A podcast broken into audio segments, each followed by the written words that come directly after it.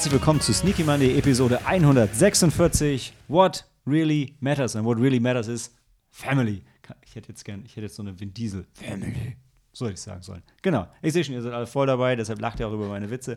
Äh, wir sind in Folge 146, aber wir sind, wir, wir, haben Mitte, zweites Drittel Januar und sind jetzt in den, äh, räumen jetzt die Sneaks des Dezembers auf. Das heißt, wir, ähm, wir holen auf. Ja? Als nächstes kommt der Jahresrückblick. Zack, zack. Und dann sind wir auch schon im Februar. Äh, und ja, dann sind wir wieder super up to speed, was die Sneaky Monday Podcasts angeht. Und wir haben ja auch eine Historie, Jahresrückblicke im Februar zu machen. Das machen wir dieses Jahr anders. Habe ich schon oft gesagt, aber dieses Jahr machen wir es wirklich. Ähm, aber das Gute daran, dass wir so spät erst hier zusammensitzen, um die Dezember-Sneaks zu besprechen, ist, dass wir nicht nur die Dezember-Sneaks mitgebracht haben, sondern auch zwei Bonusfilme mittlerweile. Denn wir wollen auch noch über Avatar äh, Doppelpunkt The Way of Water sprechen. Und naja, das ist jetzt auch schon ein bisschen länger her, gebe ich zu. Aber da wir gerade erst Freitag der 13 hatten, sind wir da super aktuell äh, mit Jason Goes to Hell äh, die Endabrechnung. Aber dazu natürlich später mehr. An Sneaks haben wir euch mitgebracht ähm, Christmas, Bloody Christmas, den wir nicht im Kino, sondern im Heimkino gesehen hatten. Als, ähm, ich wollte gerade sagen, Presse, Blu-ray, aber es stimmt nicht, als Presse, Presselink, Streaming, als Streamer, genau das. Äh, den hatten wir als Ersatz für die Sneak gesehen, die dann spontan, während wir in der Kneipe waren und darüber sinniert haben, warum heute keine Sneak stattfindet, doch stattgefunden hat. Aber dann war der Plan und mein Wunsch, diesen Film mit euch zusammen zu schauen.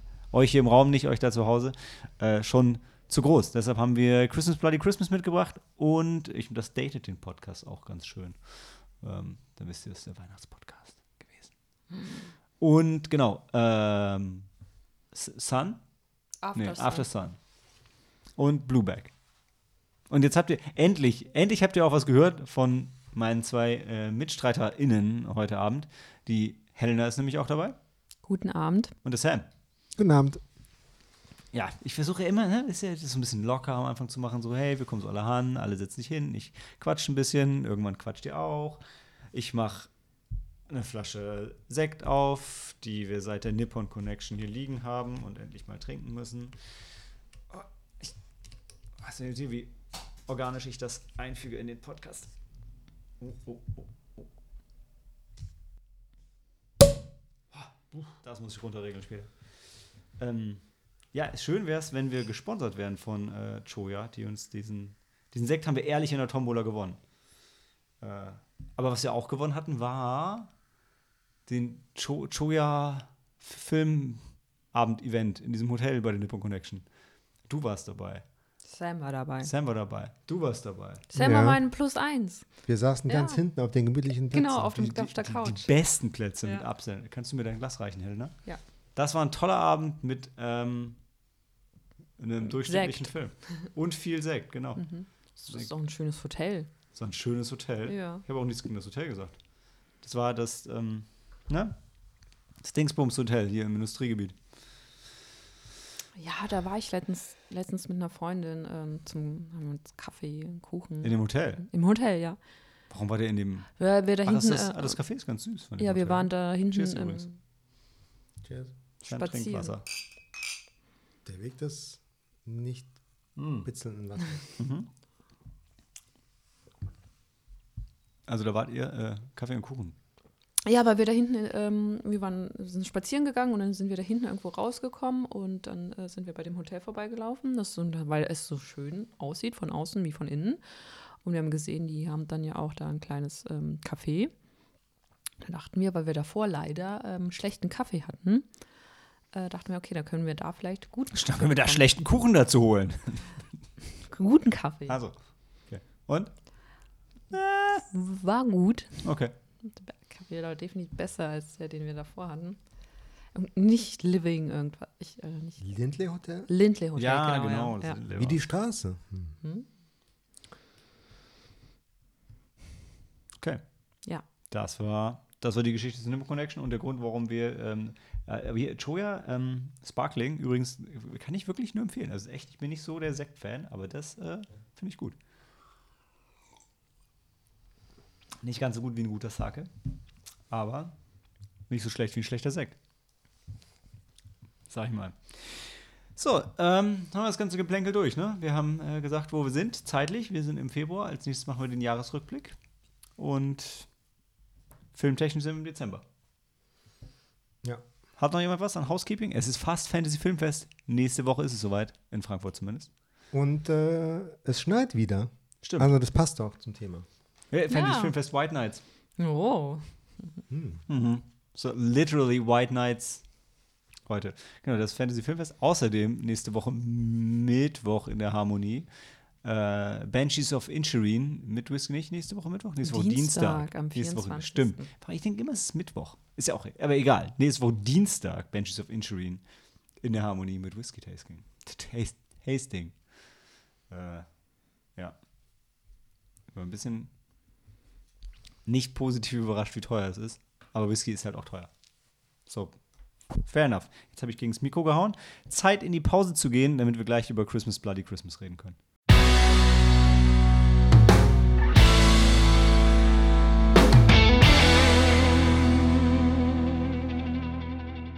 You Better Not Cry. Und ja, Weihnachtsfilm, passend dazu haben wir uns gerade ähm, spontan noch einen Kinderpunsch warm gemacht. Cheers. Cheers. Ich habe deine Tasse in der Hand, merke ich gerade, Helena. So, vielen Dank. Ja, bitteschön. Cheers. Danke. Cheers, cheers.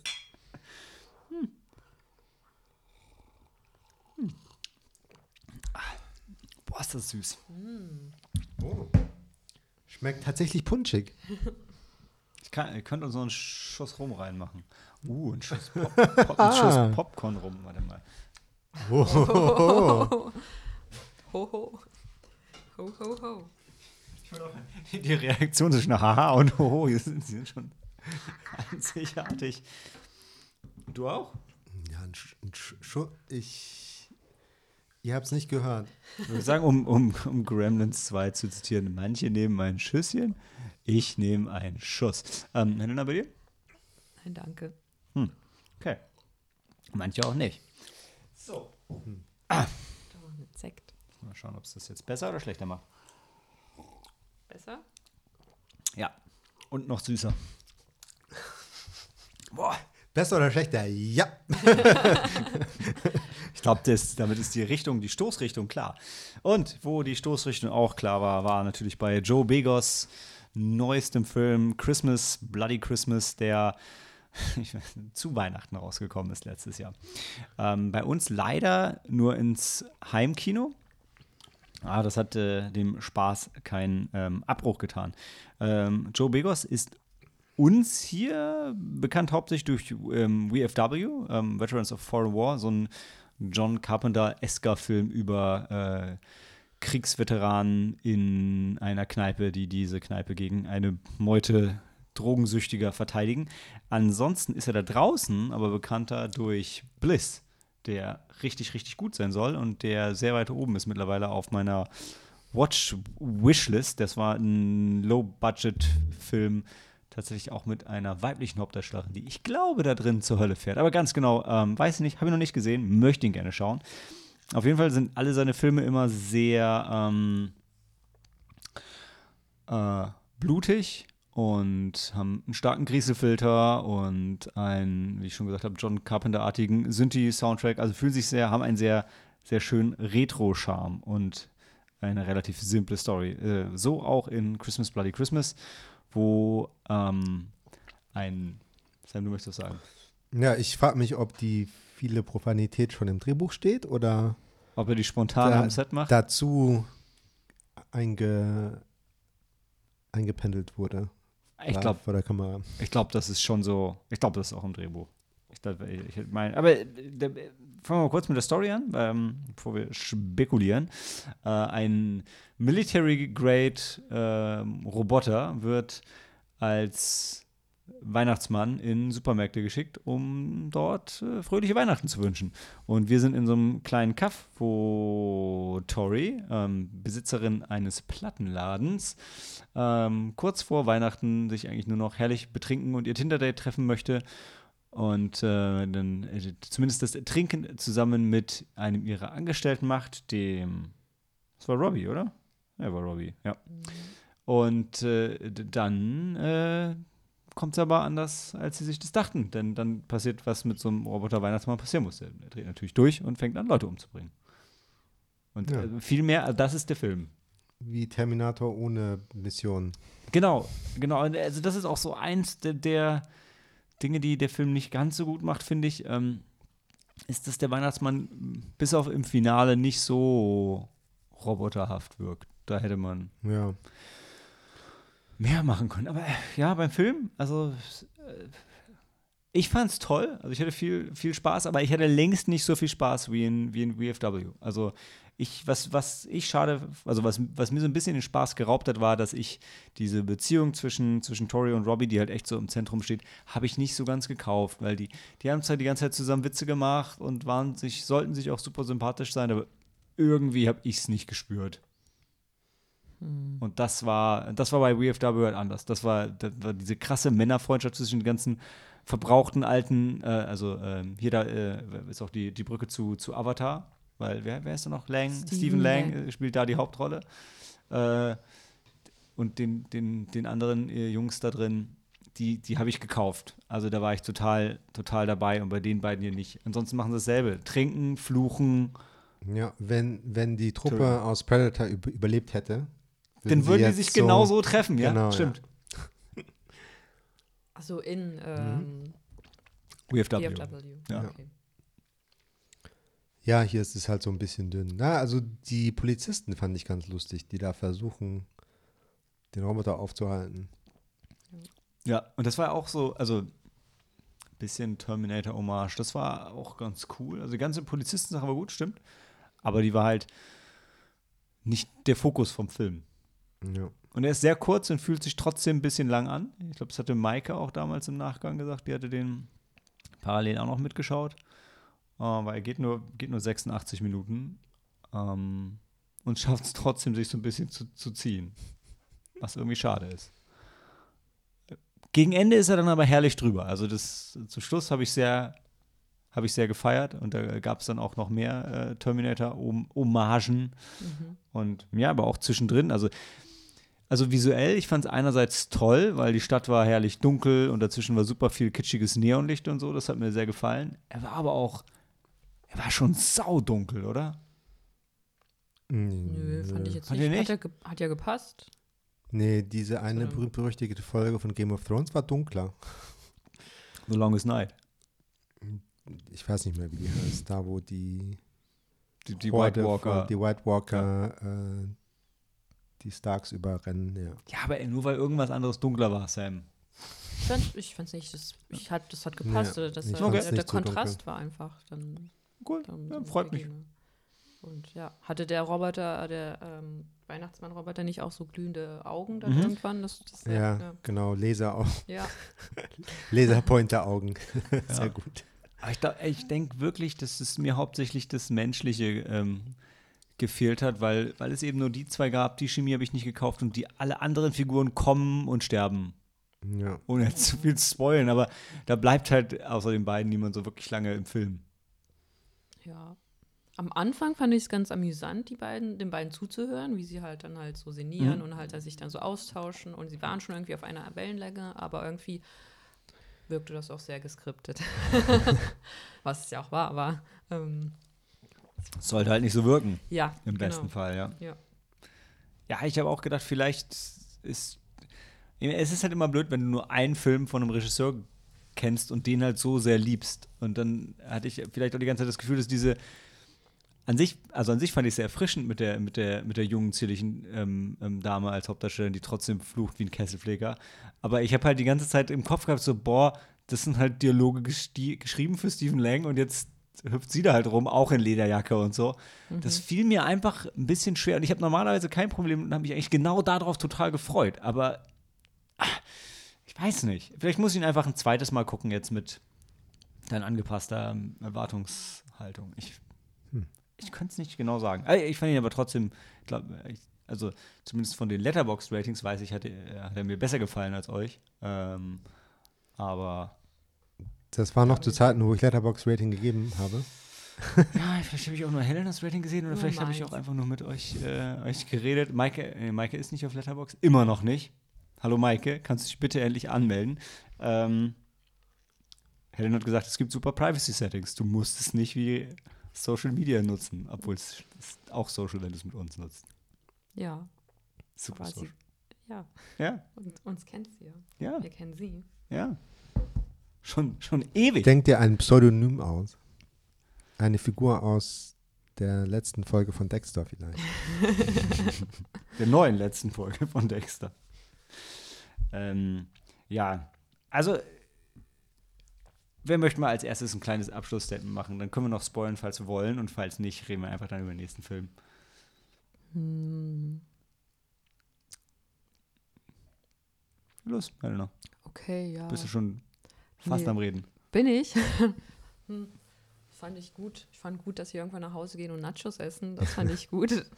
Was ich mit der mit da habe ich identifizieren mich können, ja. identifizieren können. Aber dann irgendwie, dann, dann kam irgendeine Szene mit, äh, die ich dann ein bisschen übertrieben. Die, die war dann auch wieder schon Ich würde sagen, dann hatten sie Sex.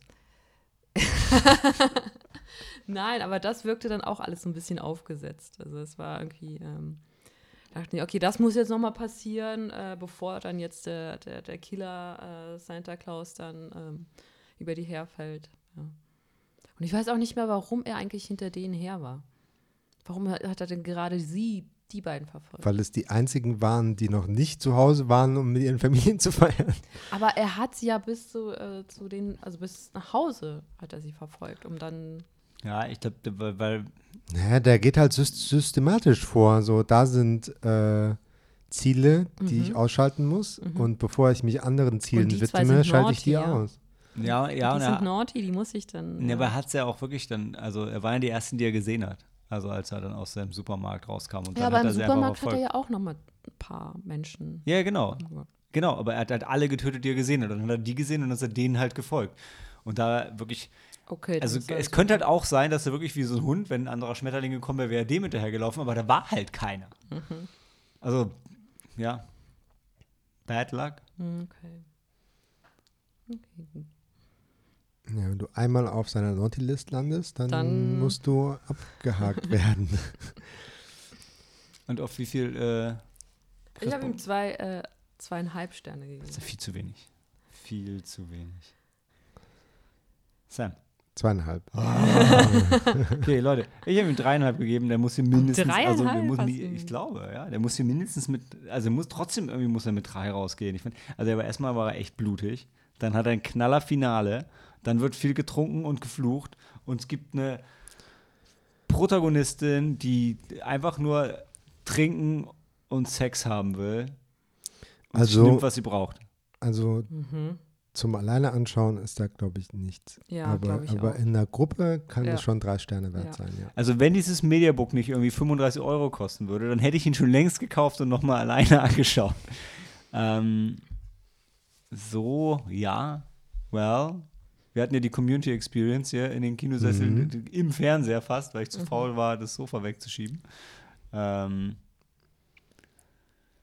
Ja, und zum Ende hin wäre ich nicht beinahe eingeschlafen, aber ich war, ich war irgendwie, irgendwann hatte mich der Film auch verloren.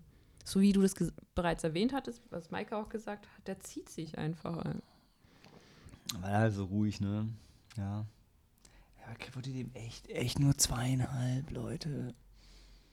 Äh, drei Sterne für die Experience in Mhm, einer ja. Gruppe von Leuten, die sich amüsieren können. Aber wir können nur eine Wertung drunter schreiben.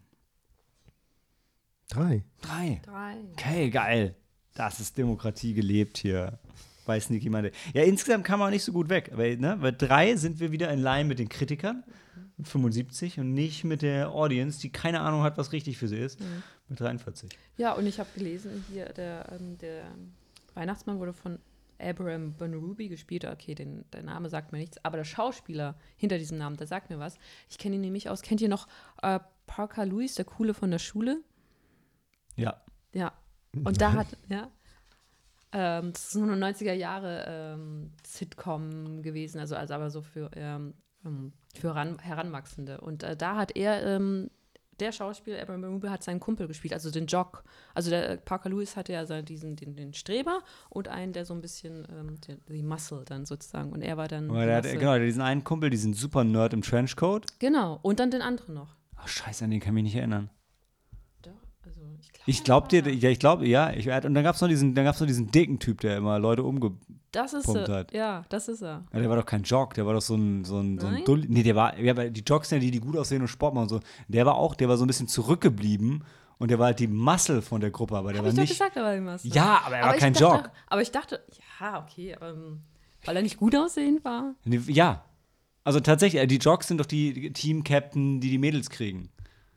Und er war, Ja, aber- nicht alle, die dann die, die Baseball oder ähm, Football spielen, stimmt, aber wenn du aus. den Filmtrupp Jock ins, ins Rennen schmeißt hier, Ja. dann denke ich halt an den, den, den Typ mit der Baseballjacke, der das Mädel kriegt. Ja, und ich dachte, der hätte, auch die ganze Zeit die Baseballjacke getragen. Nee, das war doch der, der immer so viel gefressen hat und der dann immer, uh, Alarm und dann, dann wackelte die Kamera wegen Erdbeben, weil, der- weil der war ja auch Ach, dick. ja, okay. Ja, dann gut, dann hast du recht. Also ich meine, ja, das Ja. klingt alles ein bisschen despektierlich, aber ich zitiere nur Parker Lewis, der Coole von der Schule. Uhrenvergleich. Ah, Uhrenvergleich, genau. das war wichtig damals, ja. Ja. Kinder, lasst euch was erzählen von uns, vor, bevor sie die Steine erfunden haben. Stimmt, stimmt. Da haben wir, glaube ich, sogar damals schon drüber. Ach krass, und der ist es. Ich dachte, der hatte irgendwie so ein, so ein eckigeres Gesicht. Ähm, aber ja, cool. Nee, nice. Okay. Ja, ja, hier, das, das ist er. Ja, Der genau, Große, genau, Der immer ja. so, so lieb äh. Ja, ja, ja, aber siehst du, das ist nicht der Jock. Die Jocks sind ja auch immer Arschlöcher. Ja, aber er war kein. Nee, das, ist der stimmt, Punkt. Ja. Im Original heißt der Parker Lewis Can't Lose. Da ist der Coole von der Schule tatsächlich ein besserer Titel, weil der Mhm. ist genauso dumm wie die Serie. Ja, okay, cool. Also, Christmas Bloody Christmas, jetzt habt ihr noch super äh, Trivia äh, bekommen. Schaut euch den Film an. Und Abraham Ben Ruby hat auch in Bliss mitgespielt. Also schaut euch doch auch den aber am besten schaut ihr übrigens BFW mit einer Flasche Whisky und einer Zigarre. Geiler Film. Echt mega. Ähm, und nach der Pause reden wir über Aftersun. Das ist der nächste Partyknaller, würde ich sagen.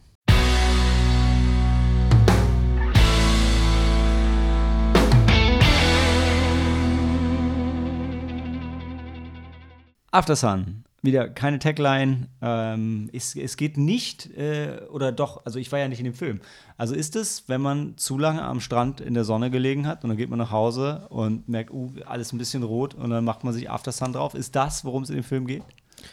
Die schmieren sich tatsächlich gegenseitig liebevoll am Ende des Tages After After Sun ja. auf die Nase. Ja. Oh. Und im Verlauf des Filmes, ich glaube zum Ende hin, haben wir dann tatsächlich verstanden, warum der Film After Sun heißt. Also habe ich das zumindest. Also, Die sind- Ich habe es schon vorher gewusst, den Film nicht mal gesehen. ja, Und, und, ich hatte trotzdem ich hatte es Knickknack, ja. Aftersun. Ja, aber wie- wie- weil, weil ähm, wenn man so wie ich so ein bisschen dunklere Haut hat, ist man immer so ein bisschen leichtsinnig, was Sonnencreme angeht. Aber man ist nie leichtsinnig, was Aftersun angeht, weil dann weiß man schon, dass der Schaden da ist. Und dann cremt man sich auf jeden Fall ein, weil Mhm. Die cremen sich auch mit äh, Pre-Sun ein. Also das ist cleverer. Mhm. Ja.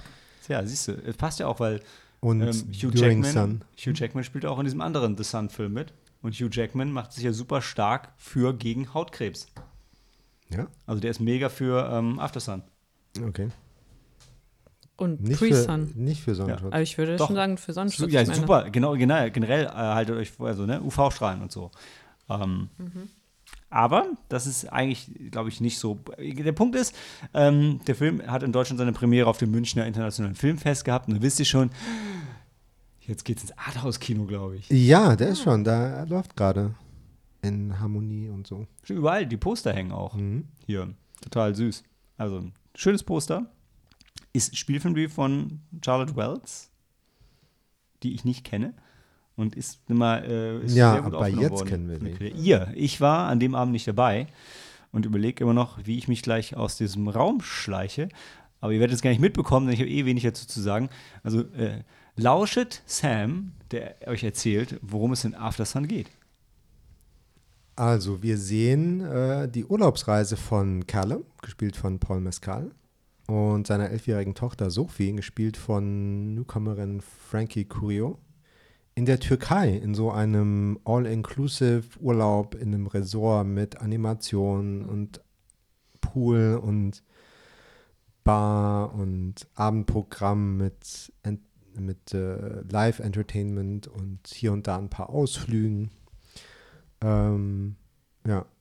Also ist so, man weiß über lange Strecken nicht, worauf Charlotte Wells hinaus will, aber so langsam merkt man, dass es da um die Erinnerung von einer erwachsenen Sophie geht, die ähm, ja offensichtlich versucht, ihren Vater irgendwie zu verstehen.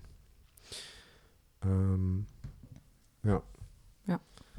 Und dann ähm,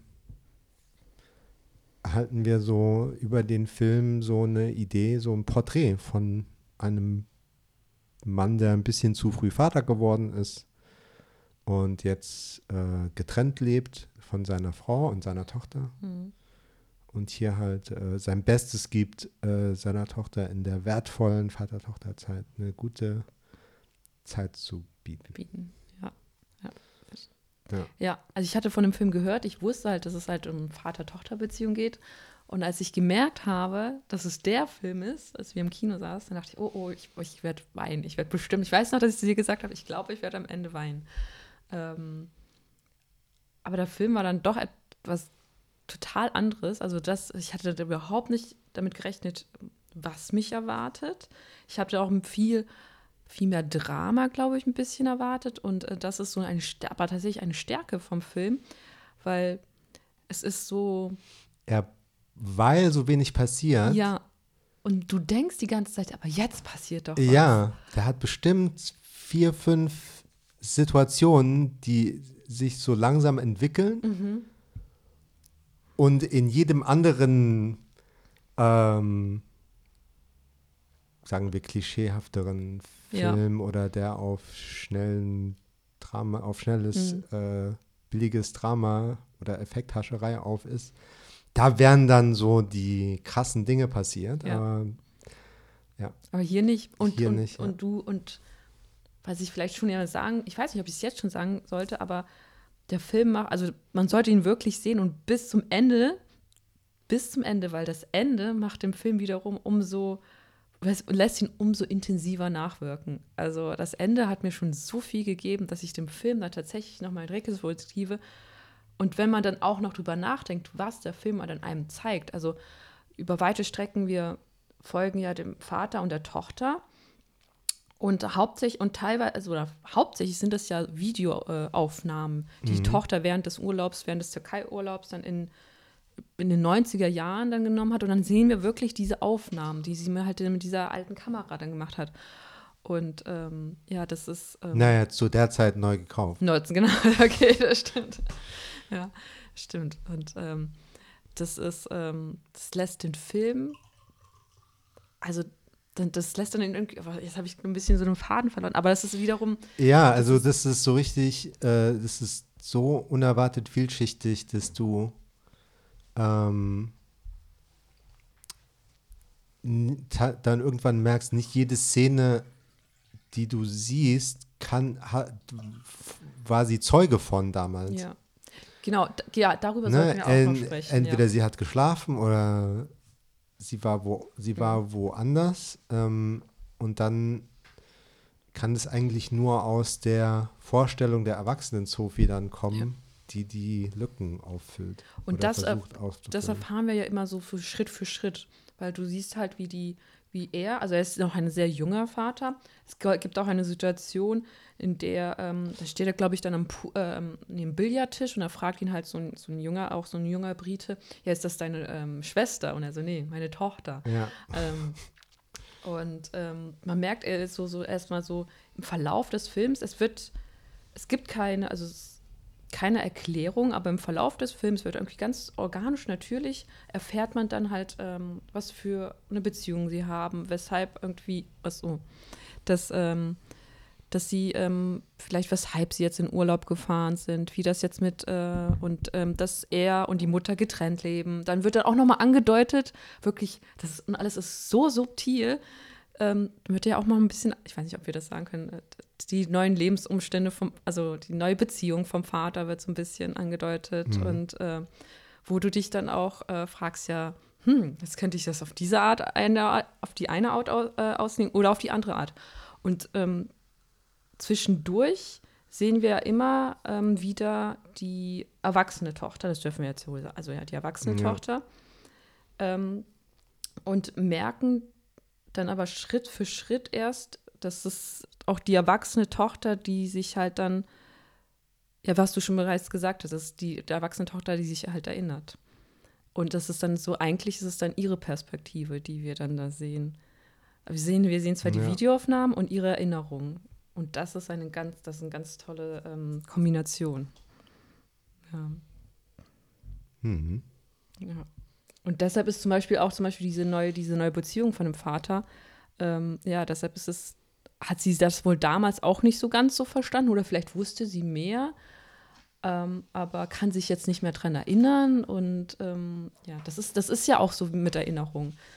Ähm, wenn ich jetzt an irgendwie Familienurlaub, in, äh, mich an einen Familienurlaub in den 90ern erinnere, dann könnte ich jetzt auch nicht sagen, ja, das und das, so und so war das. Wenn ich dann Fotos sehe, dann denke ich, ach, das und das ist ja auch da noch passiert. Ja. Ja. Ja. Ja, also ich glaube, mehr sollten wir nicht sagen. Wir, also Ja. ich zumindest spreche eine uneingeschränkte Empfehlung aus mit fünf Sternen. Ja, ich Hattest glaube. du auch die Review geschrieben, Sam? Ja. Ja. Hattest du da auch fünf? Ja. ne? ja. Die Review war auch sehr kurz, glaube ich, oder? Mhm. Ich war, ich war ein bisschen überrascht. Ja, eigentlich ist es wirklich, man sollte, vielleicht, vielleicht ist es am Anfang ein bisschen schwierig, dann irgendwie ähm, den Film reinzukommen, aber es lohnt sich definitiv, vor allem fürs Ende. Ja, Das wird ja für jeden, der ihn schaut, jetzt leichter sein, reinzukommen. Also sollte leichter sein, als Ja. es für euch war, weil ihr ja gar nicht wusstet, welcher Film kommt. Also Ja. Also, also, also das Ende hat mich dann wirklich mitgenommen. Und auch musikalisch zum Ende, also auch die, der Einsatz von Mhm. Musik war so, so toll. Ja.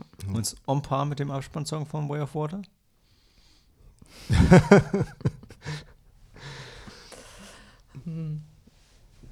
Weit überlegen. Ich würde sagen, ihr müsst es halt schon auch auflösen, Leute. Ich, und ich habe ja nicht gesehen. Ihr wisst, wenn ich einen Film nicht gesehen habe, dann komme ich nur zwischendurch rein, um dumme Sprüche zu machen. Das ist, äh, ne?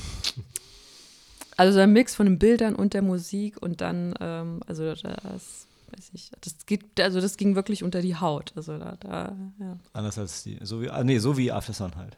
so wie After Sun. Ja, geht auch unter Ja, die ja. Haut. Ja. Also du gehst die fünf Mhm. äh, Sterne mit.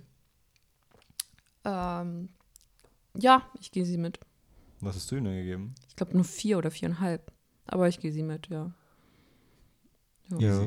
Ja. Also Charlotte Wells hat da sehr viel Autobiografisches verarbeitet. Wenn man sich ein Foto anschaut von ihrem Vater im Türkei-Urlaub, als sie elf war, sehen die fast genauso Ja? aus, ja. Wie die zwei im Film. Hm. Die hat sich ja auch 800 Mädels angeschaut im Castingprozess, ja. 800 Venus, bis sie die. ja. Was halt krass ist, ne, wenn das ihr Debütfilm ist. Also, dass ihr das erlaubt haben. Ja, Weil du bist ja in der Pre-Production-Phase, weiß ich nicht, da kriegst du wahrscheinlich auch schon Gehalt. Stell mir zumindest so vor. Wobei ich meine, man weiß jetzt auch nicht, ob 800 Mädels, äh, ob die alle vorgesprochen haben oder ob du halt erstmal, also 800 Casting-Seiten. Hm. Aber auch das ist viel, will ich ja gar nicht kleinreden. Wo wollt ihr noch einen Spoilerbereich aufmachen? nein. Na, okay.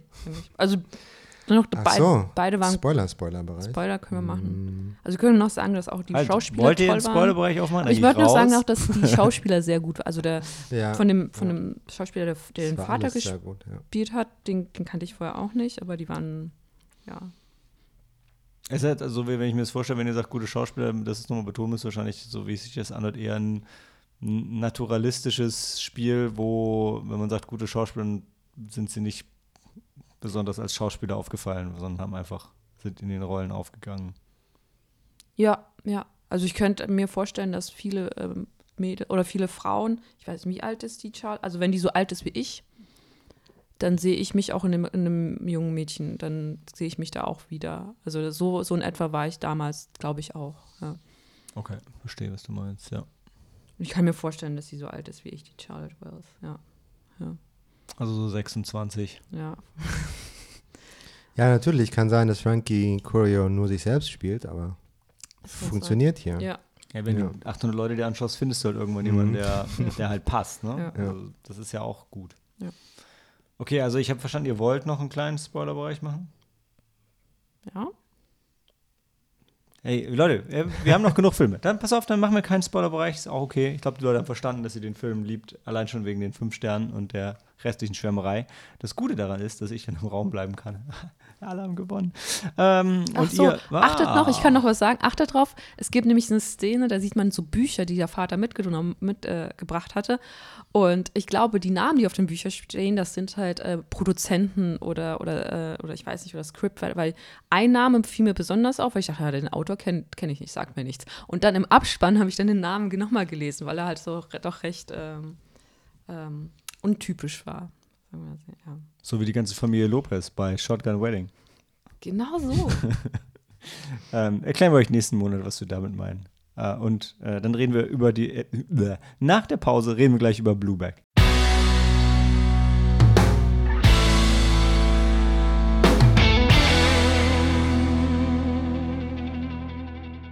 Blueback ist der neue Film von Robert Connolly, den ich nicht kenne.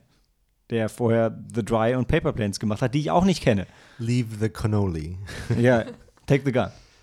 Ähm, und kam am 29. Dezember raus. Ich wollte gerade sagen, kurz vor Weihnachten, aber da hätte ich mich ja vertan. es war stattdessen kurz vor Silvester. Also, er ist in der toten Phase rausgekommen, wo, wo keine Sau ins Kino geht. Nee, gar nicht wahr. Wo alle Zeit haben, um ins Kino zu gehen. Und sich wahrscheinlich diesen ähm, entspannten Film, wie ich vermute, anzuschauen, den ich nicht gesehen habe. Ähm, um den es wahrscheinlich um Walfische gibt. Und äh, die, die Dame mitspielt, die Alice in Tim Burtons Alice in Wonderland gespielt hat. Ja. Und in jeder Menge anderer Filme. Ich bin total be beeindruckt gewesen, wie ähm, omnipräsent diese Schauspielerin ist. Rada Mitchell. Nein, Mia Wasikowska. Mia Wasikowska. Ja. Also, äh, also ich meine, Crimson Peak, wer erinnert sich nicht an Crimson Peak, Knallerfilm, Ist fast so gut wie Dantes Inferno, glaube ich. Ich, ich krieg, ist Crimson Peak der mit, nee, warte. Das ist der Guillermo del ich Toro wollte sagen, Film mit, Crimson äh, Peak ist überhaupt nicht Dantes mit- Inferno. In welchem habe ich den denn vergessen? Volcano und Ja. Dantes Inferno waren die in dem einen ja, Jahr, ne? ja. Genau, Crimson Peak ist ja der gute Film, würde ich sagen. Genau. Und in, in Stoker, äh, Stoker war auch mega. Das war der, der Film, wo ich, der Film, in dem ich gelernt habe, dass die Filme vom, aus dem Fantasy-Filmfest, also mindestens einer davon immer danach in der Sneak kommt.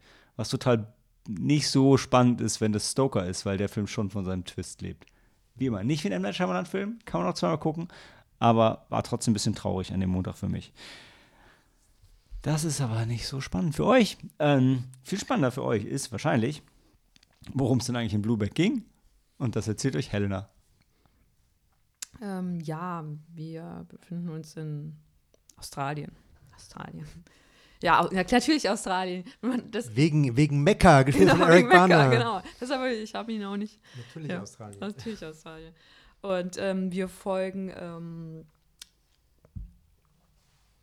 wieder einer Tochter, aber diesmal einer Tochter und ihrer Mutter. Hm. Äh, die ähm, Tochter Abby und die Mutter Dora, gespielt von Rhoda Mitchell, die, die wir aus Silent Hill kennen. Und dann, das war es, glaube ich, auch schon. Silent Hill und, nein, den Vin Diesel-Film. Äh, hier, ähm, diesem Riddick. Planeten. Ja, genau.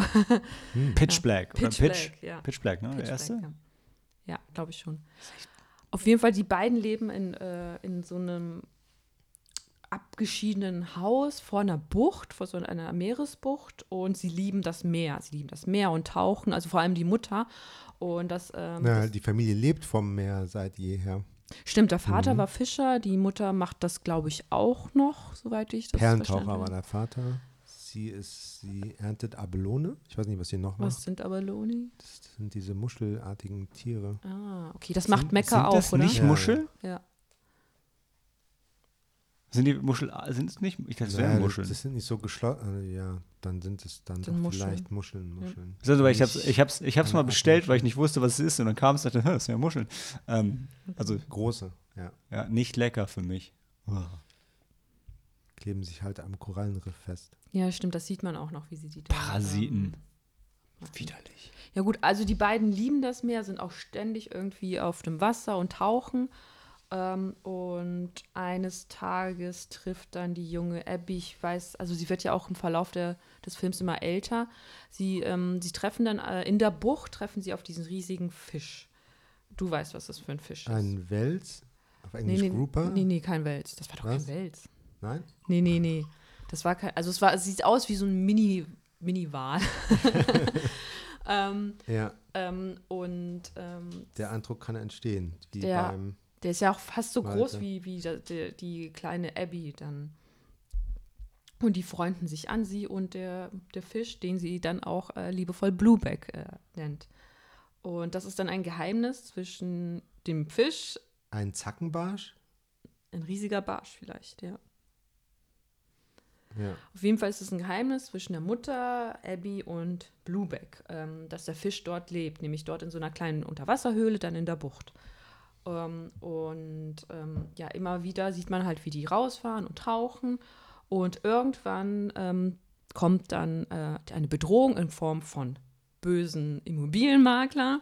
Und ähm, da versucht nämlich dann ähm, dieser Immobilienmakler halt diese das Haus von Abbys, äh, von Abbys Mutter und Abby dann aufzukaufen, weil sie, glaube ich, da eine, weiß ich, eine Hotelanlage bauen wollen, weil das halt, ja. das Haus- Einer, mit, mit einer Anlage stellen für Yachten. stimmt, genau, weil das Ja. ja so eine schöne Bucht ist um, und da wollen sie, das wollen sie alles bebauen. Und die Mutter äh, wird dann, äh, ich weiß nicht, ob sie schon vorher war, ich glaube schon, aber dann wird sie ja zur Aktivistin und setzt sich dafür ein, dass halt diese Bucht halt dann ähm, nicht äh, verkauft und bebaut wird. Und ähm, ja. Und dann folgen wir ähm, der Mutter und Abby im Verlauf der Jahre, wie sich für die, äh, das Meer und äh, die Meereslebewesen Mhm. halt dann dort vor Ort dann einsetzen. Ja, Zwischendurch treffen wir noch andere, ähm, achso, vielleicht sollten wir nochmal die Raben. Hm? Genau, andere Dorfstadtbewohner, halt Mecca zum Beispiel gespielt von Eric Banner, den man, also ich habe ihn nicht verstanden, weil er wirklich dann so, ähm, so, so ein, so Der hatte sichtbaren Spaß mit diesem super. Also der selbst, selbst Crocodile Dundee hat nicht so krassen tiefen Akzent gehabt, ja. Ja. Und dann gibt es dann auch noch den, ähm, ich glaube auch den, einen Mitschüler von Abby, ähm, einen jungen Aborigine. Ähm, ich weiß gar nicht, wie der hieß. Weiß ich nicht. Also es ist auch so ein bisschen so ihre erste Liebe, so ein Klassenkamerad und so. Und die, ähm, Ja, also so ein bisschen Coming of Age. ja, genau, das ist auch noch dabei. Und vielleicht sollten wir nochmal die Rahmenhandlung nochmal äh, ansprechen, weil Ach so, sie als Erwachsene. Also Genau. irgendwann stellt sie fest, wenn sie wirklich dem Meer helfen will, muss sie mehr wissen, mehr wissenschaftlichen Hintergrund und so. Und dann geht sie halt in die Großstadt und studiert und hat eine internationale Forscherkarriere. Genau, und so fängt das ja auch, der, so fängt der Ja. Film an. Der fängt nämlich mit der erwachsenen Abby an, Mhm. die jetzt Meeresbiologin ist. Und dann Genau. bekommt sie halt den Anruf, die Mutter hatte einen Schlaganfall, deshalb muss sie zurück. Und dann auf dem Weg zurück und dann bei ihrer Mutter erinnert sie sich halt an die Zeit. Genau, ist alles mit Flashbacks. Genau. Also sie ist auch in ihrer Forschung, sie will das Korallenriff, wo auch immer sie ist, Irgendwo, glaube ich, in den, vor auf Afrika Ja. irgendwo. halt ein sterbendes Korallenriff retten Mhm. und sie ist halt stecken geblieben. Sie sagt dann irgendwann zu sich selbst, ich weiß nicht, wie, wie ich hier helfen soll. Ja, Und dann die Rückkehr nach Hause äh, gibt ihr die Gelegenheit, sich auf das Wesentliche zu besinnen. Und ähm, ja. Ja. Ja, das ist sehr ein, ja. am Ende des Films entscheidet sie sich einfach, die Bucht Mm, wieder Wollen wir schon das Ende? Hey, Ja. hey. Das ist so ein, das ist eine Verfilmung von einem Kinderbuch von Tim Winston. Also Kein Kinderbuch bestimmt. doch, Coming das, of Age. Das ist ein Kinderbuch. Das ist ein Das ist Kinderbuch. ein Bilderbuch. Ach, das ist ein Bilderbuch. Ja, Ah, verstehe. Okay. Ah, okay, ja. Ja. also der äh, Das, das ergibt hat keinen hohen Anspruch, der Film. Ja, nee. Also es sind schöne Bilder, also Ja, schöne Unterwasseraufnahmen. Unterwasserbilder, ja. Ja. Und Fand ich jetzt beeindruckender als die von Avatar Way of Water. Abwarten. ja, und das ist auch wieder so ja, typisches böse-gut. Ähm, Ja, so Prinzip. ganz einfach gestrickt. ja, so ein, dann die bösen Fischer, die da kommen und das ja dann das, das habe ich auch nicht verstanden, warum die, die für ihn arbeiten, Für den bösen äh, Da, ähm, da. das äh, ein Buchtleben dahin raffen, also über, überernten und das dann einfach wegschmeißen. Weiß ich auch nicht mehr. Hm. Einfach. Das haben die nicht erklärt, nee. wie das dem Immobilien Haider oder, oder was auch immer. das- Ja, soll. ja. Immobilienhai. Ja, der Immobilienhai. ja. ja, also waren. Vielleicht kann er dann sagen, guck mal, da, da lebt doch sowieso nichts, dann lass mich doch hier Mhm. bauen. Vielleicht war das sein Ziel, aber ein bisschen seltsam. Ja. Also es ist ein netter Film. Ist, Ja, der soll vielleicht den jüngeren Aktivisten äh, dieser Welt ein bisschen Mut machen, doch zu beharren. Wenn es eins gibt, an dem es dir nicht mangelt, ist es Mut. Aber trotzdem. Ja. ja, aber man sieht ja auch, die, die junge Abby, die hat dann zum Beispiel keinen Mut. Also sie traut sich halt noch nicht. Und ihre Mama ist ja da ja, sehr. vielleicht soll es Leute überreden, zu Aktivisten zu ja, werden. weil ihre Mama, die ist da sehr aktiv und manchmal auch ein bisschen fordernd. Mhm. Aber ähm, ist immer auch ganz süß gemacht, wenn dann die Mutter sie dann irgendwie die Tochter, ähm, also sie schimpft dann irgendwie mit der Tochter, ja, warum hast du dich nicht, du, du warst so feige und bist weggelaufen und ich habe die Nacht jetzt im, im Gefängnis verbracht, weil ich mich dafür eingesetzt habe und daran nicht glaube. Und dann streiten sie einen Moment und ähm, dann, dann geht die eine in ihr Zimmer, die andere irgendwie dann äh, ähm, auf die Terrasse und so und nach, weiß nicht, nach gefühlt zehn Minuten umarmen sie sich und dann entschuldigen sich und alles ist wieder gut und das, ja, Ja. das war uns, ja. Klingt aber klingt so ein bisschen nach so um die zwei Sterne. Ich glaube, ich habe mir sogar drei gegeben. Ja. Der kriegt drei und, und fucking Christmas Bloody Christmas kriegt zweieinhalb. ja, es waren halt schöne Bilder und, Hat der auch. Und hatte eine Für schöne, Fans von Bilderbüchern in Filmform zweieinhalb Ja. Sterne. ja, und hatte halt, halt auch eine äh, wichtige Botschaft. Fair enough. Wait, Christmas Bloody. Hat auch eine, ja, es ging darum, dass äh, Female Emancipation habe ich da ganz klar aus dem Film ja, in gelesen. dem Film auch. Ja, ich sage ja auch nicht, dass der es nicht hat. Ich sage nur, dass der andere das auch hat. Okay, ja, Und- hat dieser Film auch. Ja. Okay. Und das ist so, wie, wie Sam hat das nämlich ganz toll in, seiner, in deiner Review, hast du es nämlich ganz toll ähm, umschrieben, weil die Mutter sagt das ja dann auch im Film, wir es geschafft haben, wir haben geschafft, eine Person von unserem, äh, von unserem Anliegen zu überzeugen und solange wir, und beim nächsten Mal können wir noch eine zweite überzeugen, und beim übernächsten Mal die dritte und so und das ist, dass sie feiert irgendwie auch jeden, jeden Erfolg dann, ja. Und du hattest dann das nochmal verglichen und wenn der, wenn jetzt irgendjemand diesen Film sieht und sich danach dann irgendwie für, die, weiß ich, für Genau, also die Filmemacher haben vielleicht ihr Ziel erreicht, wenn nur ein Zuschauer dann überzeugt wird, Ja. anstatt das Meer zu zerstören, Genau. es zu konservieren. Also das Ähnliches habe ich zu Avatar Way of Water auch gesagt. Und werde ich vielleicht auch gleich nochmal sagen. Ja, vielleicht kommen die auf die Idee einfach, ach komm, wir geben allen VR-Brillen und simulieren das Meer, nachdem wir es zer- zerstört haben. Das passt schon. Hm. ja. Also ich habe nichts mehr zu sagen. Also du gehst jetzt, du schwingst jetzt einfach, du bist schon das Fähnchen im Wind heute. Also jetzt schwingst du einfach von zweieinhalb auf drei. ja. Aber ich habe ihm tatsächlich nur zweieinhalb gegeben. Ja, zweieinhalb. ja, zweieinhalb. Aha. Zweieinhalb. Ja, und ich hätte wahrscheinlich überstimmt bei un- unserem Herz, das wird dann an Aftersun gehen diese, diesen Monat, oder? Ja, das geht ja noch. Ja, ich habe es befürchtet. Ich habe es befürchtet. Damit ist unser Herz vergeben, aber der Podcast noch nicht vorbei, denn wir hören uns gleich äh, wieder auf Pandora.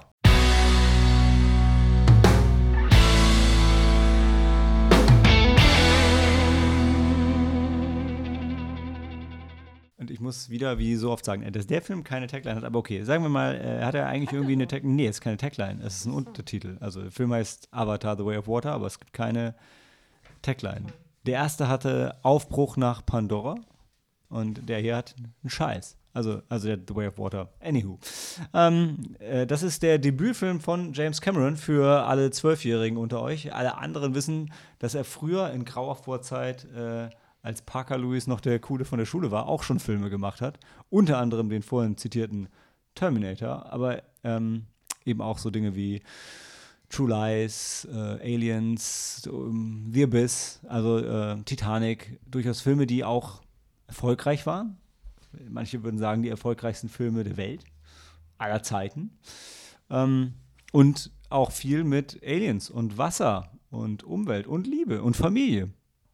Und das sind alles Themen, die sich auch in Avatar The Way of Water wiederfinden, nachdem äh, James Cameron sich für gefühlte 14 Jahre oder was eingeschlossen hat, aber er hat Dokus zwischendrin gemacht. Und ja, ja, da ist Technik. die Marina Trench getaucht mit seinen. Zweimal, ne? Ja. Ähm, so, und wie er auch selber gesagt hat, also äh, er macht die Filme und zwischendrin nimmt er sich Zeit für sich. ja. Also cooler Typ, vielleicht nicht ganz einfach. Kanadier. Der Film ist rausgekommen am 14. Dezember und war, war relativ teuer mit seinen 350 Millionen. Ähm, davon ist bestimmt auch was ins Marketing gegangen, aber auch ein bisschen was in die Technik und ein bisschen was ist auf dem Bildschirm zu sehen. Und ähm, bevor wir uns dann in der ganzen Detaildiskussion verlieren oder auch nicht, denn wir haben das Ganze schon ähm, ohne laufende Mikrofone rauf und runter diskutiert, erzählt Sam noch mal kurz die Story. Du bist überrascht, Sam. Ja, wir hatten dich vorhin ausgewählt. Aber ich kann das auch. Es ist, aber du kriegst es, die zwei Sätze. Ähm, ja, also es geht, glaube ich, nahtlos weiter nach dem ersten Teil, wo Jake, Sully und Netiri eine Familie gründen wollen und das jetzt getan haben. Also so Zeitraffermäßig. Ähm,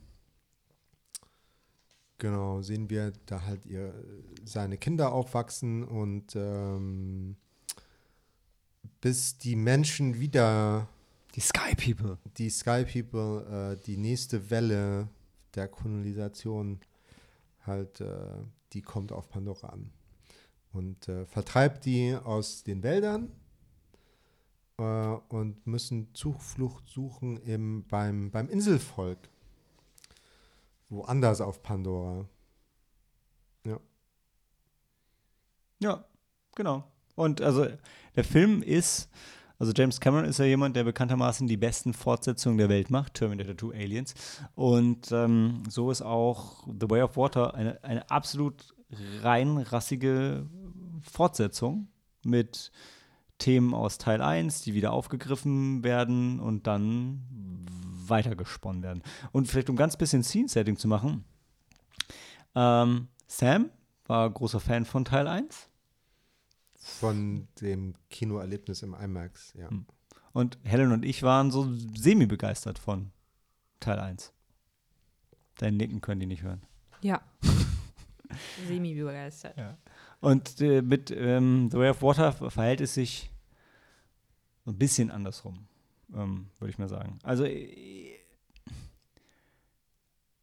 also ich hätte Teil 1 dann, vielleicht, vielleicht liegt es aber auch ein bisschen daran, also ich habe Teil 1 dann irgendwann, ich bin jetzt so wirklich so, so kla kla klassisch linksradikal und einfach immer dagegen. Avatar war immer erfolgreicher und erfolgreicher und ich hatte deshalb immer weniger Bock, den zu sehen und habe ihn dann irgendwie Jahre später ähm, ich weiß nicht, ob als Raubkopie oder auf DVD, ich bin mir nicht sicher, auf einem ganz kleinen Fernseher oder meinem Laptop gesehen, da, da bin, das weiß ich nicht mehr. Also die schlechtestmögliche Art, wahrscheinlich den, den Film zu sehen, außer wenn er noch deutsch synchronisiert gewesen wäre.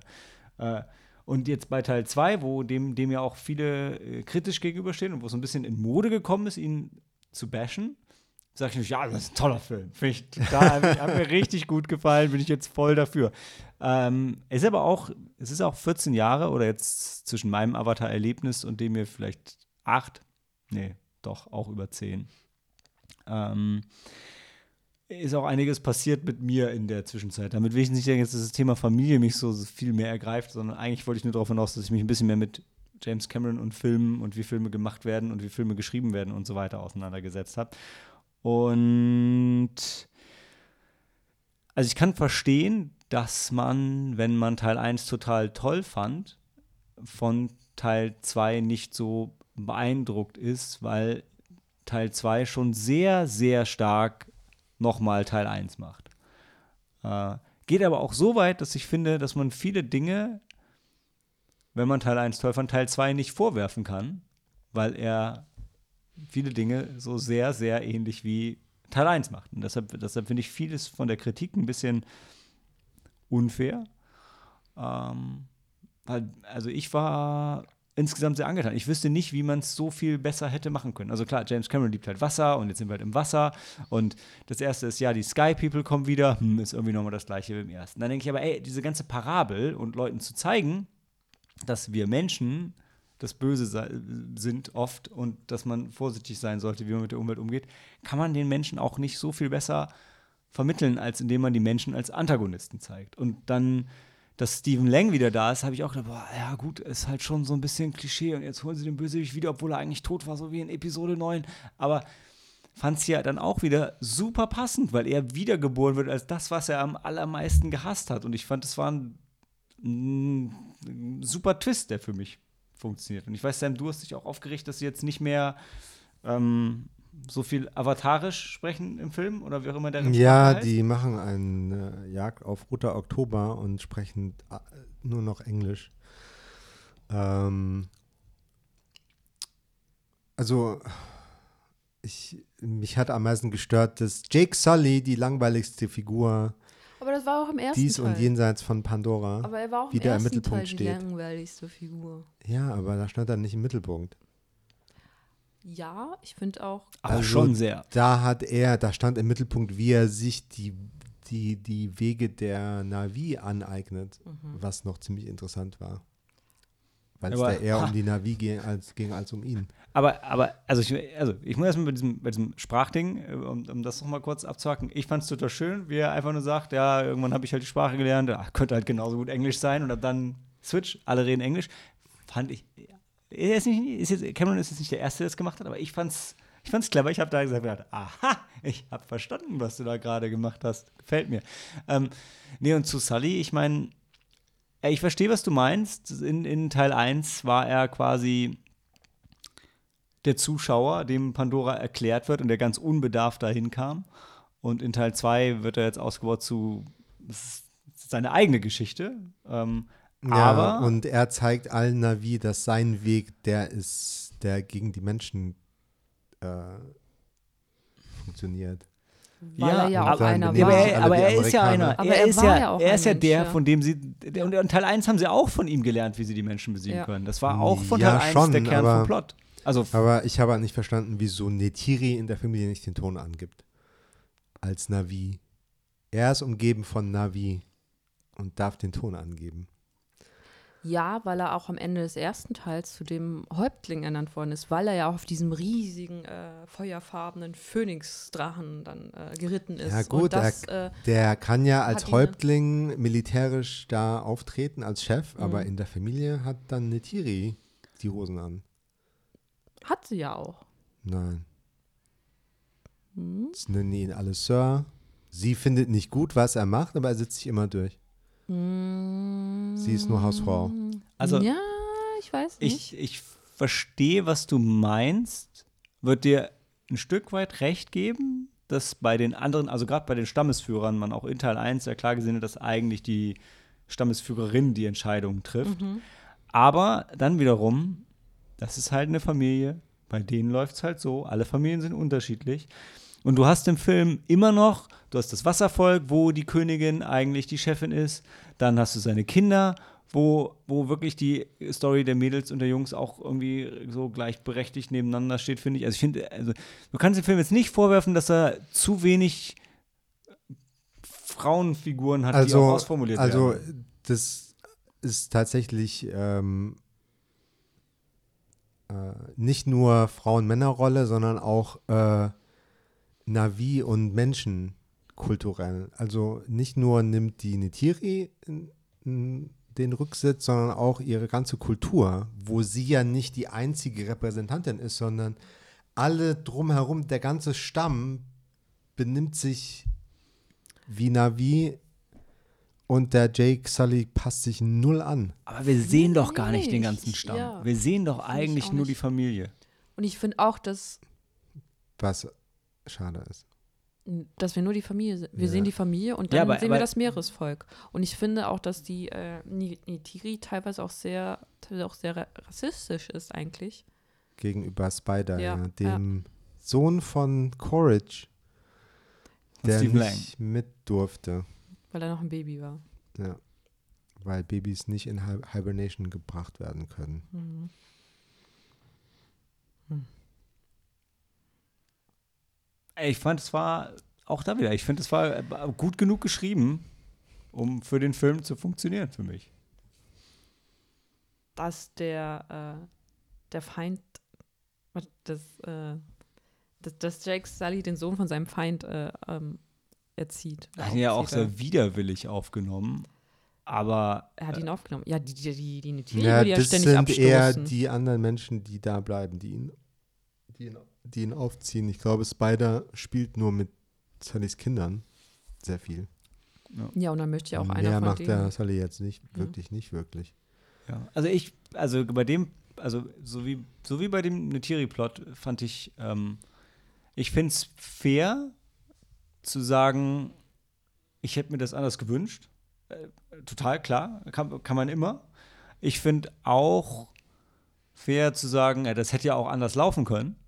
Aber ich finde, so wie es im Film gezeigt wird, ist es eine plausible Geschichte, wo ich jetzt nicht sage, ja, das kann ja auf keinen Fall so passiert sein. Das ist ja völliger Quatsch. Also äh, deshalb, deshalb kreide ich es dem Film nicht an. Also es ist, ja. Ich finde es nicht so wie jetzt Alien 3, Newt und Hicks sterben direkt in der Öffnungssequenz. Finde ich kacke, hätte ich mir anders gewünscht. Also so, so krass anders, als wie ich mir den Plot gewünscht hätte, ist es nicht. Sondern ich finde so, naja, ja, irgendwie anders wäre vielleicht, aber hat für mich gepasst. Und ich, Ich finde, dass man sie oft, halt sehr oft halt in einem Szenario gesehen hat, in dem es halt um, um Kampf ging. Also da wurde halt viel gekämpft. Vor allem die, als dann die Sky People wiederkommen, dann sind sie quasi halt dann diese Guerilla-Truppe dann. Und dann sieht man halt sehr Indianer oft, gegen Cowboys. Ja, genau. Und dann sieht man halt, ab, war auch im ersten Teil so, klar, also finde ich. Und äh, da sieht man halt äh, schon sehr, ähm, natürlich ist dann der Fokus, der Fokus auf Jake Sully, weil er da in seinem Element ist und dann halt, wie er dann mit seinen Kindern umgeht. Aber was das Gute daran fand ich zum Beispiel, dass er halt zum Beispiel auch nicht möchte, ähm, dass seine Kinder halt mit ihm kämpfen. Aber die Kinder, also wollen das natürlich. Wollen es ich meine, klar, natürlich. ihr Vater ist halt Standesführer und Soldat und der legendäre Krieger. Genau, natürlich wollen genau, sie er kämpfen. ist auf diesen Phönix geritten. Und dann, ja, dann wollen sie halt auch schon. Haben, haben kein ein, ein, einfaches Los, wenn ihr Vater halt irgendwie so eine gottgleiche äh, Ja. Figur ist. Oh, Verzeihung. ja, deshalb Und ich ich, kann mir auch schon vorstellen, dass dann die Mutter sagt, ja, ihr, ihr seid, äh, ja, wir kämpfen jetzt, wir kämpfen dann jetzt äh, und ihr zieht ja Ja. los. Und dann fand ich das schon ganz, äh, ganz schön, dass der Vater aber dann der war, der die Kinder halt. ich, ich verstehe auch die, die, die, die Kritik, dass sich die Familie so sehr amerikanisch anfühlt. Aber auch da wieder finde ich, so innerhalb der Familie, dass er die als Vater so prägt und dass er, er in der, Teil 1 wird ja auch gesagt, er ist ja auch durch und durch Marine und liebt und lebt das und ist dann wegen einer Verletzung konnte er das nicht mehr ausüben, das Amt. Und also, dass er so ist und dass er eine Familie so großzieht, das überrascht mich jetzt nicht. Und dass in der Familie das so angenommen wird, also das hätte ich genauso erwartet. Dass sich jetzt auch von, den, von dem Seevolk ein paar irgendwie so ein bisschen sehr menschlich verhalten und mit Mhm. menschlich dann auch amerikanisch.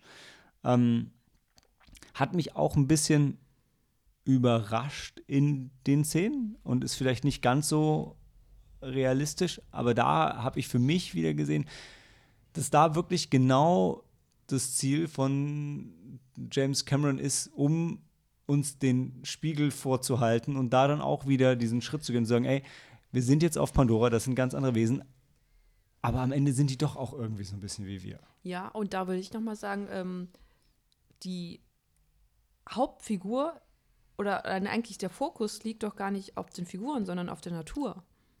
Das ist doch das, was James Cameron uns, uns zeigen will.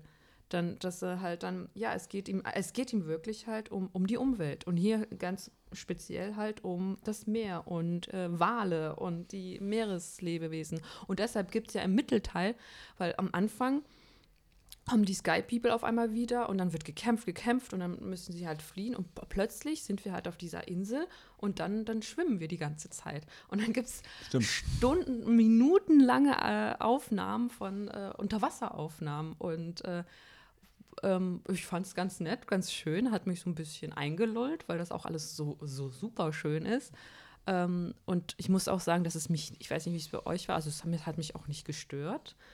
Ähm, und ähm, ja, und ich denke, deshalb legt er halt den Fo Fokus darauf. Und ähm, wir sind halt so wie die, die Navi einfach nur Beobachter, also oder ein Teil davon. Aber eigentlich geht es ihm, glaube ich, wirklich primär um, um das Wohl des, der Natur und das Wohl des Planeten. Und um lange Luft anhalten. Und um lange Luft. hey, vielleicht kann er das sogar. Oder vielleicht. Ja. Cameron bestimmt. Ja. Bestimmt. Nee, und dann kommen wir auch irgendwann zu der Walfangszene, die ohne krass blutig zu sein auch genauso ist so, boah, jetzt macht es irgendwie auf einmal keinen Spaß mehr. Und das, also hat mir, äh, war auch wirklich so. Ich saß da und dachte, ey, können die nicht einfach weggehen und es bleibt jetzt einfach so. Wir schwimmen und tauchen jetzt noch ein bisschen und dann gehen wir in einer Stunde nach Ja. Hause. Wäre auch okay gewesen für mich. Und ja, ich, ich gebe es, also ich finde, es ist auch nicht, der, also es ist wirklich nicht das beste Skript, wirklich nicht. Vor allem, Nee. weil dann auf einmal dann, äh, im ersten Teil haben sie dieses, was haben sie da gesucht? Ich, oh, das möchte ich. Ich habe mich das so gefreut. Also ich fand ja im zweiten Teil habe ich schon gedacht, so, puh, ist jetzt ein bisschen mit dem Holzhammer, dass sie dann irgendwie das ausgerechnet von den super äh, von den Wahlen dann ein Stück das Gehirn abpumpen und das ist dann die Substanz, die so unendlich wertvoll ist und die sie brauchen. Aber Aber, Wofür brauchen die da, diese Substanz? Das neue Unobtainium, ja. Ach, jetzt hast du es ah, ja. Mann, ich wollte Ach es so so, was? langsam aufbauen, Ach bis so. ich diesen Begriff dann sage, ja. Weil, genau, das, das, das Wahlzeug hilft halt gegen, gegen das Altern und bla bla bla Ja, und ist so halt unendlich Menschen, wertvoll. Ja. Und dann habe ich ja halt Teil 1 nochmal geguckt. Ich hatte nicht mehr so präsent wie du, Sam. Und dann kommt in Teil 1 und was suchen wir in Teil 1? Dieses Metall. Und wie heißt das fucking Metall? Unobtainium. Ich das ist so wie Sleaze Bagano in, in Episode 2. Das ist halt so. Ich nenne das jetzt halt so, wie, wie der MacGuffin heißt, damit es auch wirklich alle verstehen. Wie heißt das Metall, was man nirgendwo sonst kriegt? Das ist Unobtainium. Because that's just what it fucking is. You can't obtain it. Ja. Und dagegen war Wahlblabber jetzt irgendwie echt äh, relativ clever. Ich weiß gar nicht mehr, wie sie es genannt haben. Nicht so? Unobtainium war die bessere Wahl. ja, eigentlich schon. Ja, aber dafür hast du hier halt dieses Bild. Im ersten hast du halt zu Metall hast du ja jetzt nicht so, also ich zumindest nicht so die Beziehung, aber Mhm. das ist dann irgendwie das Gehirn von diesen ultrasensiblen, hochintelligenten, künstlerischen Wahltieren ist.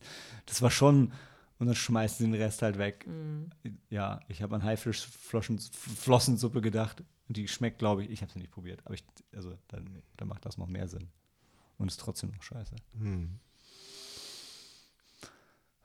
Ja. Und dann gibt es halt am Ende noch so eine, so eine schon eine Knaller-Action-Szene. Nicht alles daran ist super gut, aber da ist super viel super Gutes dabei. Hat mir schon sehr gefallen. Ja, Pfeil und Bogen besser als Maschinenpistole. Mhm. Das haben wir gelernt. Aber das haben mir schon viele andere Filme auch beigebracht. Hm. Zuletzt auch RRR. Naja, aber wahrscheinlich sind Pfeil und Bogen aus äh, Unobtainium hergestellt worden. Deshalb, Die, die Spitzen der Pfeile, deshalb holen sie die auch immer wieder zurück. Ne? ja, ja. Ja. Nee, also das ähm, hat für mich äh, durchweg funktioniert. Und also was mich überrascht hat, also eine Sache, die ich echt kritisch gesehen habe, war, dass ähm, Sigourney Weaver ein kleines Mädchen spielt im Film. Und ich dachte, ey, komm, jetzt willst du doch einfach nur zeigen, dass du es kannst. Aber Wer will das zeigen? Cameron. Cameron, okay. Also ja, Sigourney Weaver auch, aber als Schauspielerin finde ich es fair, irgendwie was machen zu wollen, um zu zeigen, dass man es kann. Da habe ich kein Problem mit. Aber einfach nur was, was technisch unnötig aufwendig zu machen, nur weil man es kann. Weil es ist mit Sicherheit einfacher, ein 14-jähriges Mädchen zu mocappen, um ein 14-jähriges Mädchen zu spielen. Whatever. Denn mein Punkt ist, ich habe vorher gedacht, warum? Und dann gucke ich in den Film und so, boah, wie toll ist das denn? Und ihre Stimme dann zu hören und zu sehen, wie sie das Mädchen. Ich war einfach, da war ich von der, von der Craft einfach so begeistert. Ähm, das, und ich fand es auch in sich super smart, wie es für den Film und für die Story irgendwie Sinn gemacht hat. Fand ich gut. Und dann werden hier und da so ein paar Easter Eggs, nicht Easter Eggs, aber so ein paar Plotpunkte gestreut, um auf Avatar 3, 4, 5 hinzuarbeiten. Aber das fand ich eigentlich sehr unaufdringlich. Also wesentlich unaufdringlicher als bei Marvel. Und bei Marvel stört es mich ja auch nicht. Für mich war die Geschichte so abgeschlossen, nicht ganz so abgeschlossen wie der erste Avatar, gebe ich zu. Aber abgeschlossen genug, dass ich nicht da gesessen und gedacht, was? Und es hat ja auch nicht gerne mit Jake Sully will return oder so. Ähm, was auch Naja, also- gewesen wäre. Der zweite Teil endet genau wie der erste Teil. Ja. Auf, auf seinen Augen. Stimmt. Das Ja. Poster ist doch auch gespiegelt. Hm. Hat sich schon was dabei gedacht, der Jim. Ja. Hat er auch viel Zeit zum Denken.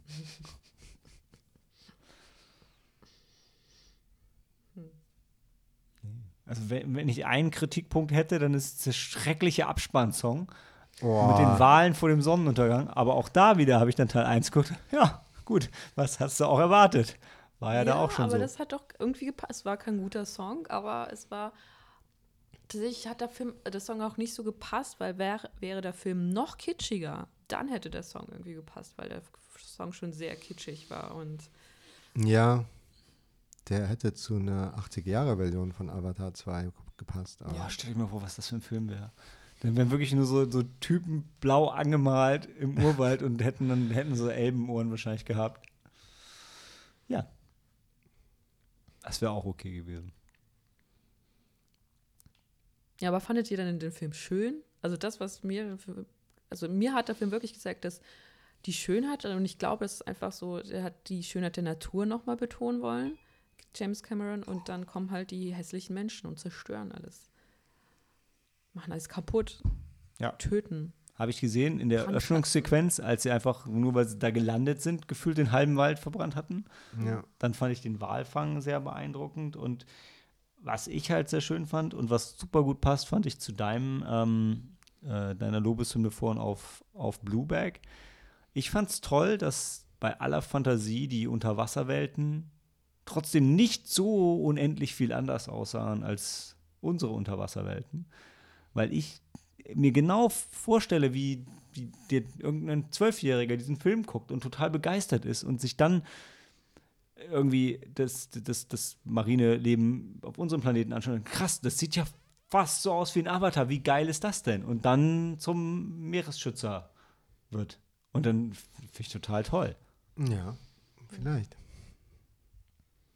Und jetzt soll er einfach Alien 3 machen.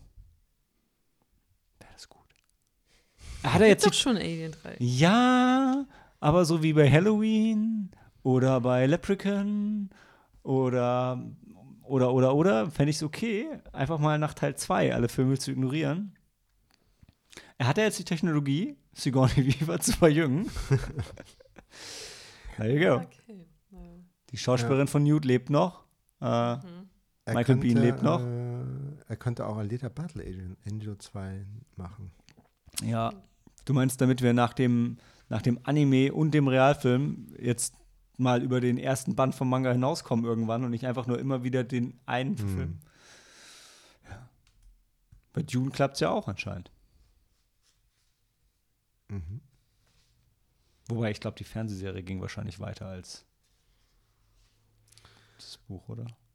Sons ich of weiß Dune. gar nicht. Children of Dune.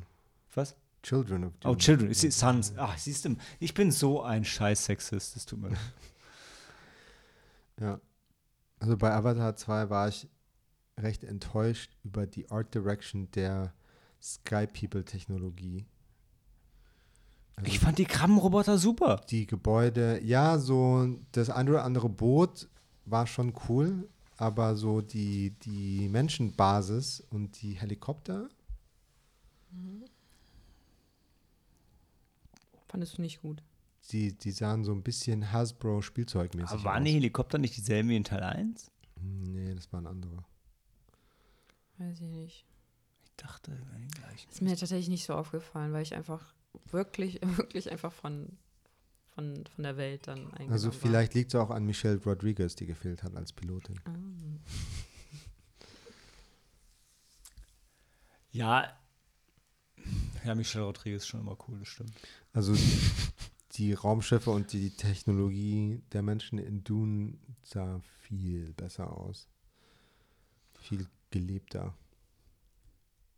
Ja, ja also, der, also Ja. Der, im Vergleich zu Dune würde ich auch sagen, dass ich die, die Technologie in Dune besser fand. Aber dafür gab es hier nicht Timothy Chalamet. Dafür kriegst du schon mal drei Sterne obendrauf. Easy. Ähm, und ja, ich, ich im Vergleich zu Dune ist halt auch ein bisschen gemein. Obwohl du recht hast an sich, äh, da James Cameron Terminator und Aliens gemacht hat, kann man ihm erwarten, dass er das Beste abliefert, was, was es gibt. Und das ist Avatar 2 bei der Technologie nicht, aber trotzdem fand ich sie gut und kreativ. Also mir hat es immer noch gefallen. Ja. Und ich, also ich wiederhole mich, der Fokus liegt halt auf der Natur, nicht Ja. auf der Technologie. Deshalb, Ja. das klingt halt irgendwie, ja. Nee, ist doch okay. Also ist ja okay zu sagen, ey, ganz ehrlich, ja, da waren jetzt Maschinen, aber ist mir halt egal. Ist, oder ist mir jetzt nicht so wichtig, wie die aussahen im Film. Ähm, trotzdem finde ich, ja, hat, hat, hat, es Sam hat nicht Unrecht, es ist nicht, nicht Ja, das Beste, jetzt- aber es ist auch weit weg von, also von, von sch- es gibt auch wesentlich Ja. viel Schlechteres im Ja, jetzt wo ich drüber nachdenke, ja, bestimmt, ja, aber. Ich fand aber auch schon bei Avatar 1 fand ich die, die, ähm, die, die, die Max, Schrägstrich, Hardsuits, was auch immer sie genau waren, so halb dazwischen, fand ich auch schon, die fand ich auch nicht so cool. Die Schiffe fand ich ganz cool, die Helikopter auch, aber die Max, die sahen so ein bisschen aus, so ähnlich wie in, im, im dritten Matrix. Und das, das sind nicht so meine. Also ich finde, die müssen, entweder sind so, so Iron Man, Bubblegum Crisis-mäßige Hardsuits, so ganz klein, oder, oder richtig große Max, aber die so dazwischen, finde ich so, so Dafür war da halt dann Stephen Langdon und das war halt geil. Das, Und das war hier nicht. Ähm, Ja. Dafür mochte ich die Krabbenroboter. Ja. Ja, und die- also die finale Schlacht war nicht so, ähm, es gab nicht so eine große epische Schlacht wie in Teil 1. Ja, Ja, da war irgendein Punkt, wo plötzlich nur die Hauptfiguren übrig waren und alle anderen waren einfach mysteriös Ja. weg. Das fand ich auch komisch. Das habe ich nicht verstanden. Weil dann ja auch dann noch die Kinder oder die, die Tochter des, ähm, des Stammeshäuptlings von diesem Ba- Basser-Stamm dann ja auch entführt worden ist und auch da war. Und auf einmal, erst brechen die alle auf, um die Kinder zu retten und dann auf einmal waren sie dann weg. Ja, ich, also ich krieg's jetzt auch nicht mehr ganz zusammen, aber ich meine, es hat in der Abfolge Sinn gemacht und die haben dann gesagt, ja, ihr zieht euch jetzt zurück und dann, ähm, dann ist das alles okay. Ich bin auch gespannt, den Film nochmal zu sehen. Man muss auch jetzt fairerweise sagen, irgendwann nach zweieinhalb Stunden ist vielleicht auch die Aufmerksamkeit nicht mehr so 100% da. Entweder bei uns oder bei Jim, man weiß es nicht. Aber Für ihn ähm, wahrscheinlich auch. ja. Und ich glaube, dass er zum Schluss auch nicht so die äh, epochale Schlacht zeigen wollte, genau. weil es ein zweiter Teil ist. Ich und dann wird find's- dann noch ein dritter Teil. Ich denke, das ist, also das wäre auch genau mein Punkt gewesen. Also er hat ja schon und so im Groben alles geboten, was Teil 1 hatte, bis auf diese, diese epische Schlacht am Ende. Äh, hat er ja irgendwie alle Elemente von Teil 1 mehr oder weniger nochmal abgespielt, in, in einer anderen Variante. Und dann zu sagen, gerade dann eben doch vor dem Hintergrund, uh, es kommt ja noch ein Teil 3, 4, 5, zu sagen, wir machen jetzt nicht die epischste aller Schlachten, sondern machen ein bisschen persönlichere Schlacht. Ähm, Also Jake Sully okay. gegen äh, Stephen what's his Lang. name? Ja, Stephen Lang. Und, und Hat mich auch nicht gegen Lang. interessiert. Ja, hat mich auch nicht interessiert, weil mich auch die Figur von Jake Sully nicht so interessiert. Ich fand ihn super. Ich habe die ganze Zeit Echt? William Wallace gesehen und habe mich gefreut. nee, der ist halt wirklich. Er ist ja der Vater. Komm, gib's mir. Gib mir das. Ja, er ist. Äh, Das Einzige, was ich. Ich habe die Auflösung von Father protects his family at all costs, bla bla bla. mhm. Habe ich so, ich habe das am Ende nicht so homogen aufgelöst. Du warst da relativ versöhnlich, dass das am Ende verstanden hat, dass Kämpfen halt nicht das Einzige ist, was ein Vater machen soll. Ich habe ich hab im Film, habe ich ihn halt nur kämpfen sehen und habe diese Botschaft habe ich nicht mitbekommen und da war ich ein bisschen traurig. Weil ich denke, Cameron ist ja auch im, Ker im Herzen eigentlich Pazifist, also Mhm. und dann, zumindest hat er mir diese Botschaft nicht rübergebracht. Auch wenn ich dir glaube, dass du sie da gesehen hast und dass er sie auch zeigen will, weil so ist er halt. Aber Jake Sully oder James Cameron. Cameron, also ja, Jake. James. Jake Sully ist kein Pazifist, nee. Nee. Dann wäre er kein Marine. Also, sehr komisch zu Mhm. vereinbaren, glaube ich. Hm, okay. Also 2 zu, 2 zu 1 für, für Avatar. Oder 2 zu 2 war es ja nach dem Kino. Stimmt, ja. Ja. Also ich habe tatsächlich ja. in. Aber in, ich, ich ja. kann auch sagen, Freunde von mir, die den ersten Film, also den ersten Teil auch toll fanden, waren vom zweiten enttäuscht. Auch so ein bisschen enttäuscht. Freunde von mir auch. Ja. Hm. Also ja, nicht enttäuscht, aber zumindest nicht so begeistert wie von Teil 1. Ja, genau, auch nicht so begeistert wie von Teil 1. Und Ich weiß nicht, ob das dann an der, an der Erwartungshaltung liegt. Ich glaube, es ist eine Mischung Erwartungshaltung und selbst, du kannst halt auch nicht, selbst wenn du 14 Jahre später einen Film machst, der so gut ist wie der erste, dann reicht das, glaube ich, nicht. Hm. Du musst Ja, dann schon, schon- du musst ja, also wenn der erste halt, da der erste halt so viel neu gemacht hat, musst du halt auch wieder irgendwie eins drauflegen. Aber mal schauen, wie es mit dem nächsten Teil wird. Ich, ich bin mal positiv optimistisch, dass er weitermachen darf. Ach, wenn er das nicht dürfte, wäre es okay für mich. Dann macht er halt Alien 3, wäre auch okay. Ja, da bewegt sich jetzt gut auf die 2 Milliarden Dollar Box Office zu und der, Die braucht er aber auch. der nächste Teil ist schon ein Go, Ist er, hat er jetzt das Go gekriegt? soweit ich weiß. Weil das letzte, also, also äh, letzte Interview, das ich mit ihm gehört habe, war es noch nicht sicher.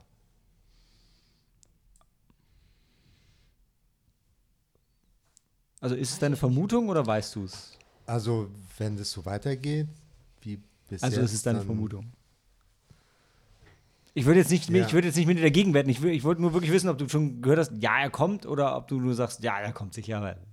Alter, mach dir mal keine Sorgen. Zur Not finanziert er das selber. Ja, hört er wahrscheinlich auch, ja. Weil dann kann er nicht tauchen. Also er will ja eigentlich Geld vom Film verdienen, um dann machen zu können. Ach, um, um dann taucht sie. Ja, der kommt. Dann kommen dann hier Greenpeace und äh, weiß nicht, wie viele dann noch gemeinnützige Organisationen. Haben die Geld? Die, haben die Geld, Nein, haben so sie einen nicht. Aber nein, deshalb sind sie auch gemeinnützige Organisationen. Die haben kein Geld. Ja, dann bringt es ihm nicht so viel, wenn die kommen. Die helfen ihm dabei. Die tragen die Kamera. Ja, genau. Okay, fair enough. Fair enough. Ja. Ja, und ähm, meine Wette oder unsere Wette, der Walfänger kommt wieder. Captain Ahab, auf jeden Fall. Oder? Ja, kommt er. Ach so, ja. Wette. Wenn ich sage Wette, heißt ich weiß es nicht. Also Ach, wenn, ich weiß er, es nicht. Ja, ich, ich bin. Ja, wenn ich noch ein Film kommt, dann Ja. kommt er wieder. Ja. Gut. Ja. Haben wir das auch geklärt. Ich meine, ja, wieso nicht? Wenn er wieder kommt, habt ihr es alle gehört da ist ja auch draußen? wiedergekommen. Warum sollte der Ja. nicht auch wieder Wenn er wiederkommt, kriegen wir ein Bier von euch, ansonsten kriegt ihr ein Bier von uns. Vielleicht sollten wir nochmal erklären, weshalb wir glauben, dass er wiederkommt. Nee, es wäre zu spoilerig. Ich habe Ah, Captain okay. Ahab gesagt, wenn das nicht reicht, weiß ich es auch nicht. Okay. Weil der Film voller Tropes ist und wenn der nicht wiederkommt, dann. Also ich meine, also es, ich weiß gar nicht, ob man da irgendwas spoilen könnte dann in dem Film, weil es einfach so vorhersehbar ist. Alles, oder? Fast alles. Ja, schon. Also man hat schon die ganze Zeit in jeder Szene schon, jetzt ja, das gleich passiert doch das ja. und das. Ja, Ja, genau, das ja. wird schön. Und dann kam es genauso und ich habe mich gefreut. Ah. Ja, aber das ist das Schöne, man freut sich dann, dass es dann genauso kommt. Ich habe mich tatsächlich gefreut, ja. Gebe ich zu. Also ich habe im Nachgang dann, glaube ich, Teil 1 und 2 auf dreieinhalb gezogen, aber ich möchte normal sein und ich glaube, dann gebe ich ihm vier Sterne. Das ist jetzt so, das ist meine Vorhersage. Ich stehe dem nicht im Weg. Ja, es wird auch nirgendwo nicht? veröffentlicht. Jetzt, also Ach so. Es geht jetzt tatsächlich, wir haben ja Mhm. keine Review geschrieben. Es geht jetzt nur darum, dass du sagst, was du denkst. Ach so, was ich denke. Ja. Ah, zwei Ja. Sterne. Hm, Äh, drei wäre wär, wär schwierig zu verteidigen, finde ich. Nach oben oder unten? Hm? Gegen die zwei oder gegen die vier? Gegen die zweieinhalb. Also du würdest ihm lieber zweieinhalb geben. Ja. Und äh, zwei davon gehen an Veta. Für die Effekte, für die, für die Wassereffekte. ah, war gut. Und ein halber an Sigourney Weaver für lange Luft anhalten mit ihren 69 Jahren. Sie ist 69. Krass gut aus, oder? Aber Helena, deine Wertung? Jetzt nicht für Sigourney Weaver, sondern äh, Ja, tatsächlich, äh, weiß nicht, ich fand das, ich muss jetzt sagen, Achtung, es, es sind noch ein paar Tränchen, also ich hatte ein paar Tränchen in den Augen, als dann die eine, eine Szene, als die eine Sache passiert. dass die eine Sache passiert ist, die ganz, äh, die ganz traurig war. Ich äh, war nicht die Einzige, die geweint hat. Äh, Neytiri hat auch geweint, Jack Scully hat auch, Sully. Sully. Alle haben sie geweint. Ich habe mit ihnen geweint. Und mit den Wahlen. Und das übersetzt sich in 3, 2, 4, 5, 1. Nee, ich glaube, ich weiß nicht, ich schwanke so zwischen dreieinhalb und vier. Sehr gut. Guter Punkt, Ja. um zu schwanken. Ja. Dann kam aber der schreckliche äh, Song am Ende. Und Ist wieder abgestürzt. Ja. Apropos, eine Sache hatte ich noch. Ähm, und zwar am Anfang gibt es eine Sequenz, und ich, ich frage mich fast, ob das so extra designt war, wo, wo, wo Stephen Lang so, ich glaube, Stephen Lang, der schwerelos ist und so ein bisschen mit so ein paar Displays spielt, die auch schwerelos sind. Und die Kamera schwebt einmal so um ihn rum. Und das, da saß ja dann da so mit meiner 3D-Brille zum ersten Mal seit 14 Oh, Jahren ja. im IMAX. Und dann ist kurz, kurz ist mir so ein bisschen schwindelig Ja, geworden, weil die Kamera sich einmal so rumgedreht Ja. hatte. Und genau, du hattest dann gesagt, dir auch, Ja, und dir mir schon gesprochen. Dir nicht? Nein. Okay, aber ich hätte gar nicht so, weil danach habe ich gesagt, boah, ich hab, in dem Moment habe ich gedacht, boah, geil, das ist jetzt den ganzen Film über so, so, so wie wenn in einem guten Horrorfilm am Anfang immer Brüste gezeigt werden und ein Typ in zwei geteilt wird und denkst, boah, das wird jetzt richtig blutig und überall Sex. Und dann war das aber die einzige Szene, die so, wo, wo 3D mich so, wow. Ähm, aber ja, Ja, stimmt, das war wirklich die einzige. Ja. das war, hat mich sehr geflasht, aber kam nicht wieder. Und wir hatten nicht die schlechtesten, aber auch wirklich nicht die besten Plätze, aber das 3D hat trotzdem gut funktioniert. Da war ich sehr, das hat mich beeindruckt. Also jetzt nicht gar nicht unbedingt die Qualität vom 3D jetzt selber, aber einfach, dass auch so vorne links ähm, immer noch alles funktioniert und nicht einfach äh, verzerrt ist, wie mir das bei normalen anderen Ja. 3D-Filmen von Disney in letzter Zeit so ging. Das ist dann der, der einzige Vorteil von dem Laser 3D mit aktiven Shutterbrillen Mhm. Heutigen IMAX. Ich traue dem analogen 70 mm IMAX nach. Hm. Vielleicht das, das Filmmuseum in 50 Jahren. okay. Also, das war Avatar Way of Water. Und ähm, jetzt geht es gleich weiter von 350 Millionen Budget runter auf 3 Millionen Budget in Jason Goes to Hell.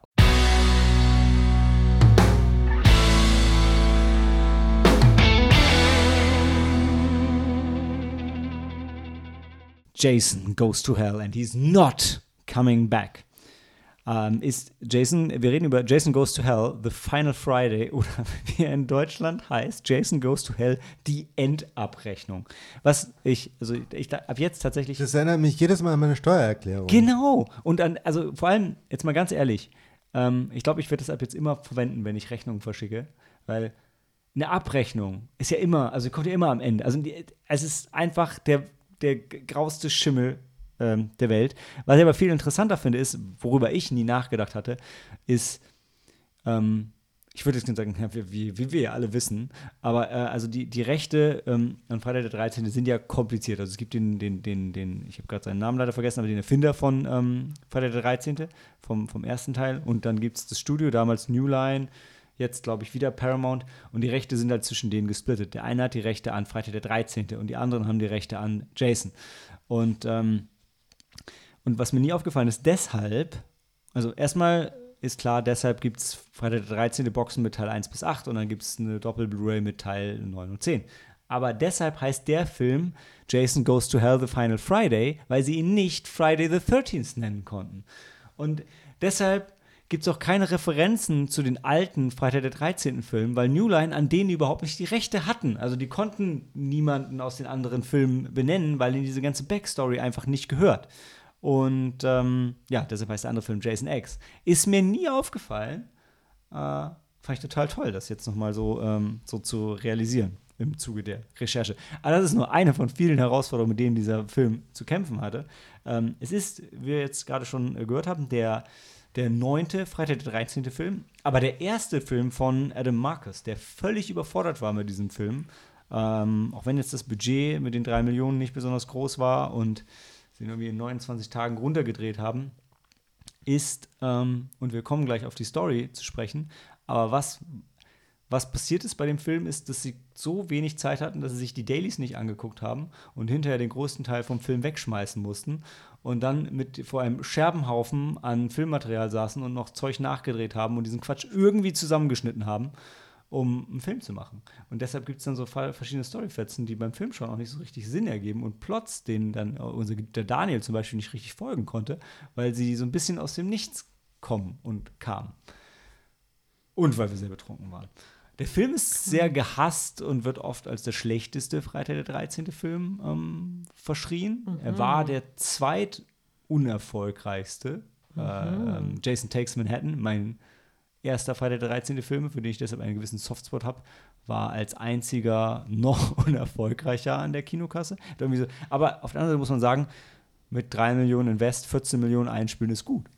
Also, wenn du das an der Börse machst und deinen Einsatz verdreifachst, dann hast du gut ähm, investiert. Von daher, also, ja, ähm, lief nicht so, wie man sich das, also hätte besser sein können, aber hätte auch schlechter laufen können. So, viel geredet. Ähm, Das denkt sich James Cameron gerade auch. ja, wenn, ja, das ist ungefähr, wo er jetzt mit seinem Film auch gerade steht. Ja, ne? ja.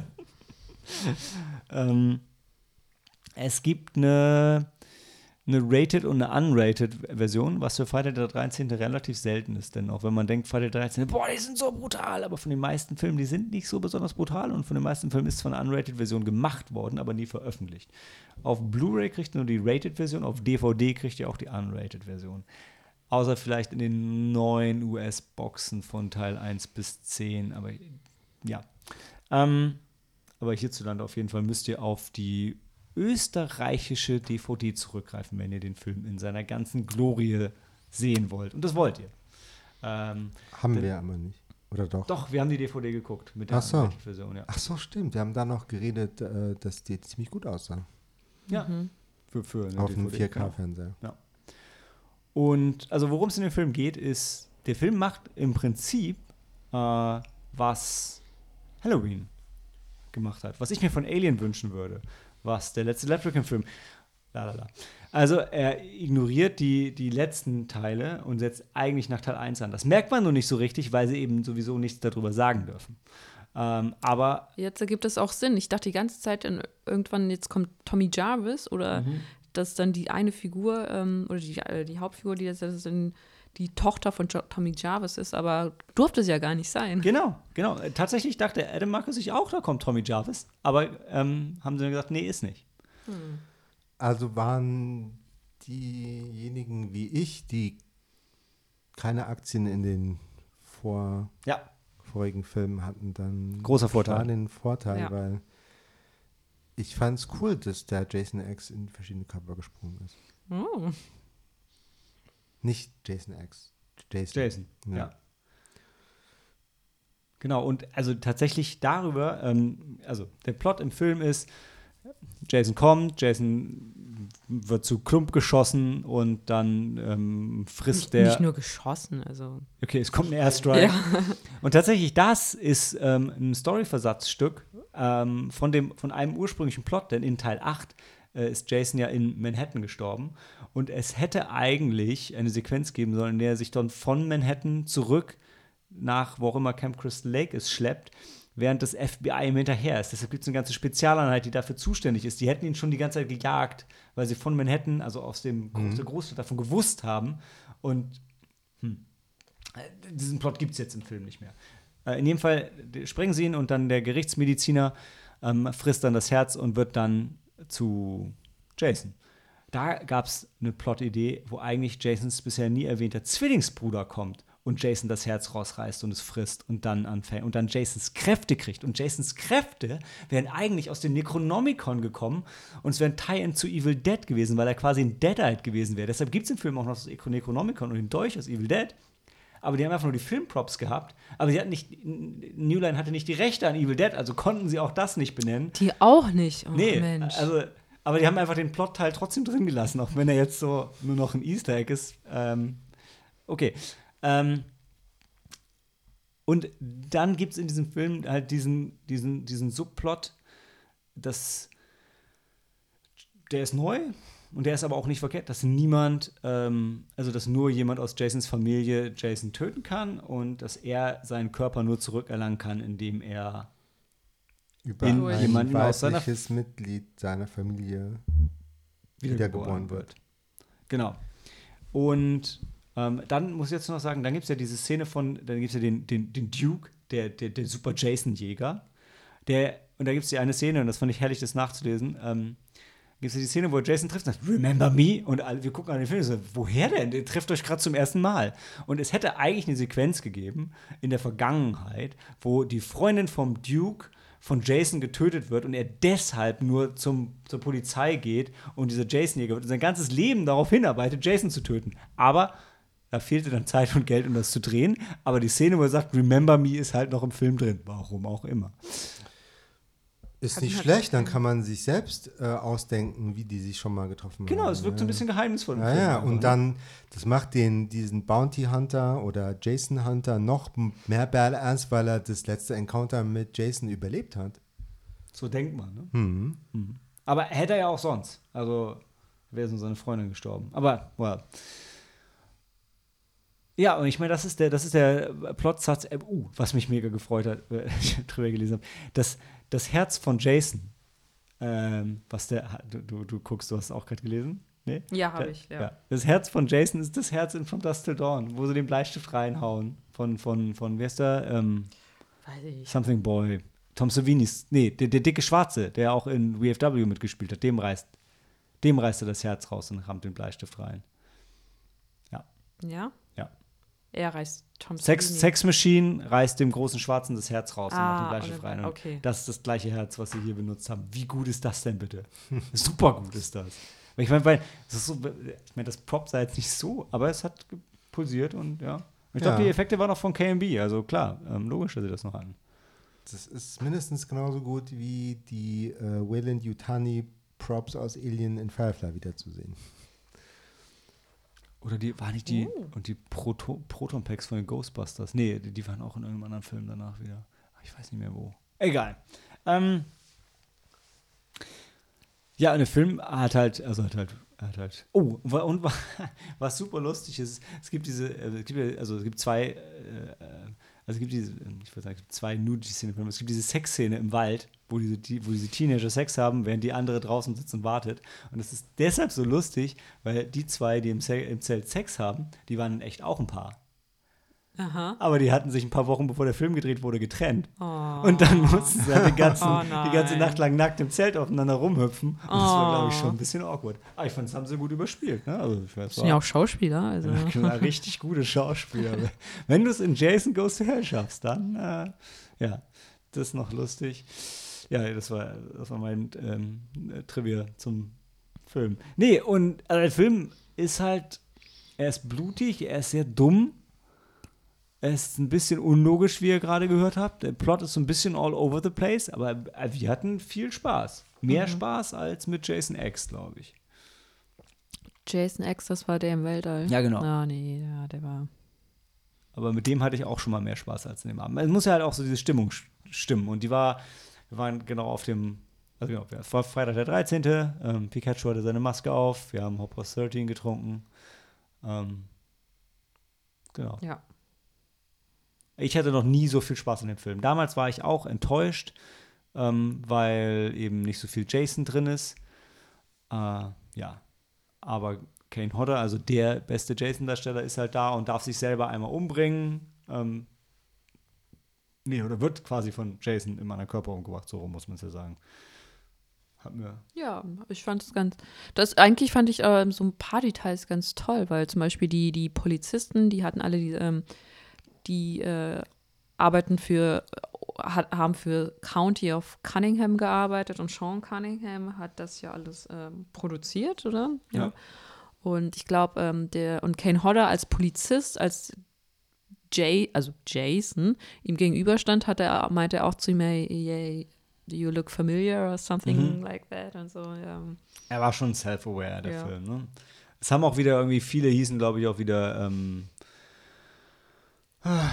Campbell und Carpenter und ah, also ich da, da, das finde ich, das ist langsam nicht mehr lustig. Ich finde, das haben sie in, war das Scream, wo, sie, wo die alle so hießen? Mm, ja, ich, Und dann ja. sich auch einmal so vorstellen und jeder so einmal seinen Namen sagt, da gibt es die Szene.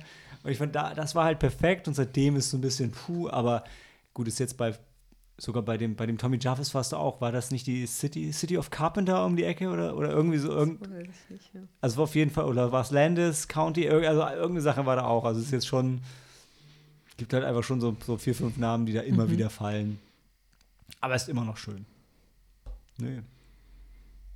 Also ich fand's selten, selten so viel Spaß gehabt und selten so viel Spaß mit dem Film gehabt. Da hat an dem Abend echt alles gestimmt. Vor allem, nachdem ich jetzt halt nochmal mich ein bisschen reingelesen habe, was da alles schiefgelaufen ist Mhm. beim Machen von diesem Film, ist halt schon, schon krass. Und gut fand ich, dass ähm, die Freddy-Hand zum Schluss, und das ist ja wieder so ein Ding, wo die IMDb-Filmnerds dann ausflippen, die Hand von Freddy zum Schluss, die die Hulky-Maske greift, war Kane Hodders Hand. Und somit hat er quasi Jason und Freddy gespielt. Ah. Mhm. Mhm. Das ist schon, äh, schon eine gute Sache. Und das, also, ja. Jetzt habe ich die, jetzt habe ich die Knaller-Szene am Ende verraten, aber Ja. hey. Hm. Wir wissen ja alle, dass Freddy vs. Jason spielt. Und jetzt wisst ihr auch, warum Freddy vs. Jason halt auch nichts mit Friday the 13th heißt, weil die, die hätten ihn gar nicht so nennen dürfen. Aber da haben sie ein Stück von der Backstory mit eingebaut. Da hat er, seine Mutter war da ja dabei. Aber Camp Crystal Lake durften die doch schon. Camp Crystal Lake durften sie Mhm. benennen, ja. Ich, du weißt ja, wie es dann Warum? manchmal ist. So mit den einzelnen Mhm. Dingen ist es dann irgendwie. Also Tommy Jarvis nicht, aber Camp Crystal Lake. Ja, die das ging Location ist. Okay. Ganz genau bin ich dann auch nicht. Also rechtliche Sachen sind dann schon immer schwierig. Hm. Ja, aber nicht Freitag der 13. Sam, hast du noch was? Also besser als Bloody Christmas. Puh. Ja, an dem Abend schon. Also, ja. Wir waren halt auch vier. Ich glaube, vier ist ganz gut. Also vier Leute sollte man schon mindestens haben, um den Film zu schauen. Vier Leute, fünf Bier ist, glaube ich, das ist ein gutes Verhältnis. Aber dann, ähm, witzig, dass du es sagst, weil doch Adam Marcus anderer bekannter Film Secret Santa ist. Aha. Der Weihnachtshorrorfilm, also Okay. so Christmas Bloody Christmas. Ja, aber deshalb, ja. Ja, Leute, also mehr, mehr Liebe für Jason Goes to Hell. But he did come back. No way. Und als nächstes kommt die A24-Serie Ja. und bringt Aber uns es seine ist Vorgeschichte. schon lustig, sich vorzustellen, wie ein Jason in der Hölle, in, in der Hölle ankommen würde. Ich, ich stelle mir dann immer vor, dass er da eingestellt wird und dann dort die Leute foltert. Wahrscheinlich sind halt aber auch schon viele einfach da und erwarten und sind pisst. Und die ganzen Teenager, die er umgebracht hat, die vorehelichen Sex hatten, die sind ja auch alle in der Hölle. Mhm. Und die sind wahrscheinlich not amused. Und die nehmen Rache an Jason. Ich, es ist halt wirklich immer so diese Frage, wenn du richtig, richtig böse bist, also eigentlich müsstest du ja in der Hölle auch gefoltert werden, weil ich meine, nach deiner Logik müssten die auch ja in der Hölle sagen, ey geil, Hitler, Buddy Christ, willst du nicht unsere KZs durchorganisieren? Also, ähm, weiß ich halt, bin ich zu wenig christlich für. Also ob du denn da, ab, ne, also wenn du halt, weiß ich. Ja, aber ich, ich stelle mir ja eine Trash-Horror-Film-Hölle vor. Ach so. Du, also du hast keine theologischen Diskurs darüber, was. Nein, nein. Also so absurd wie der Ratzinger mit seiner Doktorarbeit Ja, also es, ähm, es gab bin ja. ich in meinen Gedankenspielen nicht. Es gab ja lange das Konzept, dass eine Fortsetzung gekommen wäre, wo noch Pinhead mit ins Spiel kommt. Und äh, über den wäre dann. noch. Genau, über den wäre er dann aus der Hölle rausgekommen und dann Mhm. äh, wären dann alle drei aufeinander losgegangen. Das wäre schon geil gewesen. Wirklich? Ja. Also, Ja. ich liebe ja Freddy vs. Jason und du magst Alien vs. Predator. Ja. Also, Ein Royal Rumble der Horrorfilmmonster, Genau. das wäre nicht schlecht. Ja. wenn man natürlich sagen muss, dass Pinhead ja jetzt kein klassischer, also eigentlich kein Slasher ist, auch wenn er mit der Zeit ja dann, also äh, zu sowas wurde. Aber Ja, wenn es drauf ankommt. Äh, dass das kann, ist klar, aber eigentlich ist, ist, sind die, die ersten beiden Filme zumindest wirklich ganz anders angelegt. Äh, aber es wäre einfach cool gewesen. Es gibt auch cooles Concept-Art dazu. Oder es ist, glaube ich, eher so Fanart. Aber hey. Hätte mir gefallen. Hätte ich mir, natürlich hätte ich mir das angeschaut. Ich mir hier sowieso jeden Horror-Scheiß anschaue. Aber, okay. Ähm, ja, also von mir, äh, ich weiß gar nicht, was ich ihm diesmal gegeben habe, dreieinhalb, drei Sterne. Also es, natürlich ist es kein guter Film, ganz klar, aber man kann einen guten Abend damit haben. Dreieinhalb. Also. Mehr als Buddy Christmas. Das ist dir besonders wichtig. Ja, wir müssen doch wenigstens Consistency zeigen innerhalb der selben Zumindest Podcast-Folge. Innerhalb, innerhalb einer Folge, finde ich gut, finde ich gut. Äh, also dann fünfeinhalb Sterne für Jason Hell. Ich habe ja After Sun nicht gesehen, kann ich nichts zu sagen. Nee. Ähm, was hast du ihm gegeben, Helena? Mhm. Drei? Ein halb? Eineinhalb? Dreieinhalb? Ist auch nicht so wichtig. Er ist ja kein, ähm, keine Sneak gewesen. Ja, ich glaube Ja, ja. Dreieinhalb oder zweieinhalb? Zweieinhalb? Zweieinhalb, echt? Zweieinhalb. Zweieinhalb. Okay, ja, komm, kriegt er jetzt noch einen halben Punkt von mir. Finde ich gut. So, der Metascore, äh, Metascore von Jason Goes to Hell wird gerade gefixt Mhm. durch die äh, Filminfluencerin ja, Helena. Ja, das hat er drei bekommen. Okay. Wir hören uns als nächstes wahrscheinlich zum Jahresrückblick. Ähm, hören wir dann. Ihr hört's, wenn ihr uns hört. Hört uns. Finde ich gut. Ansonsten heute für uns und für euch Handy aus und Film ab.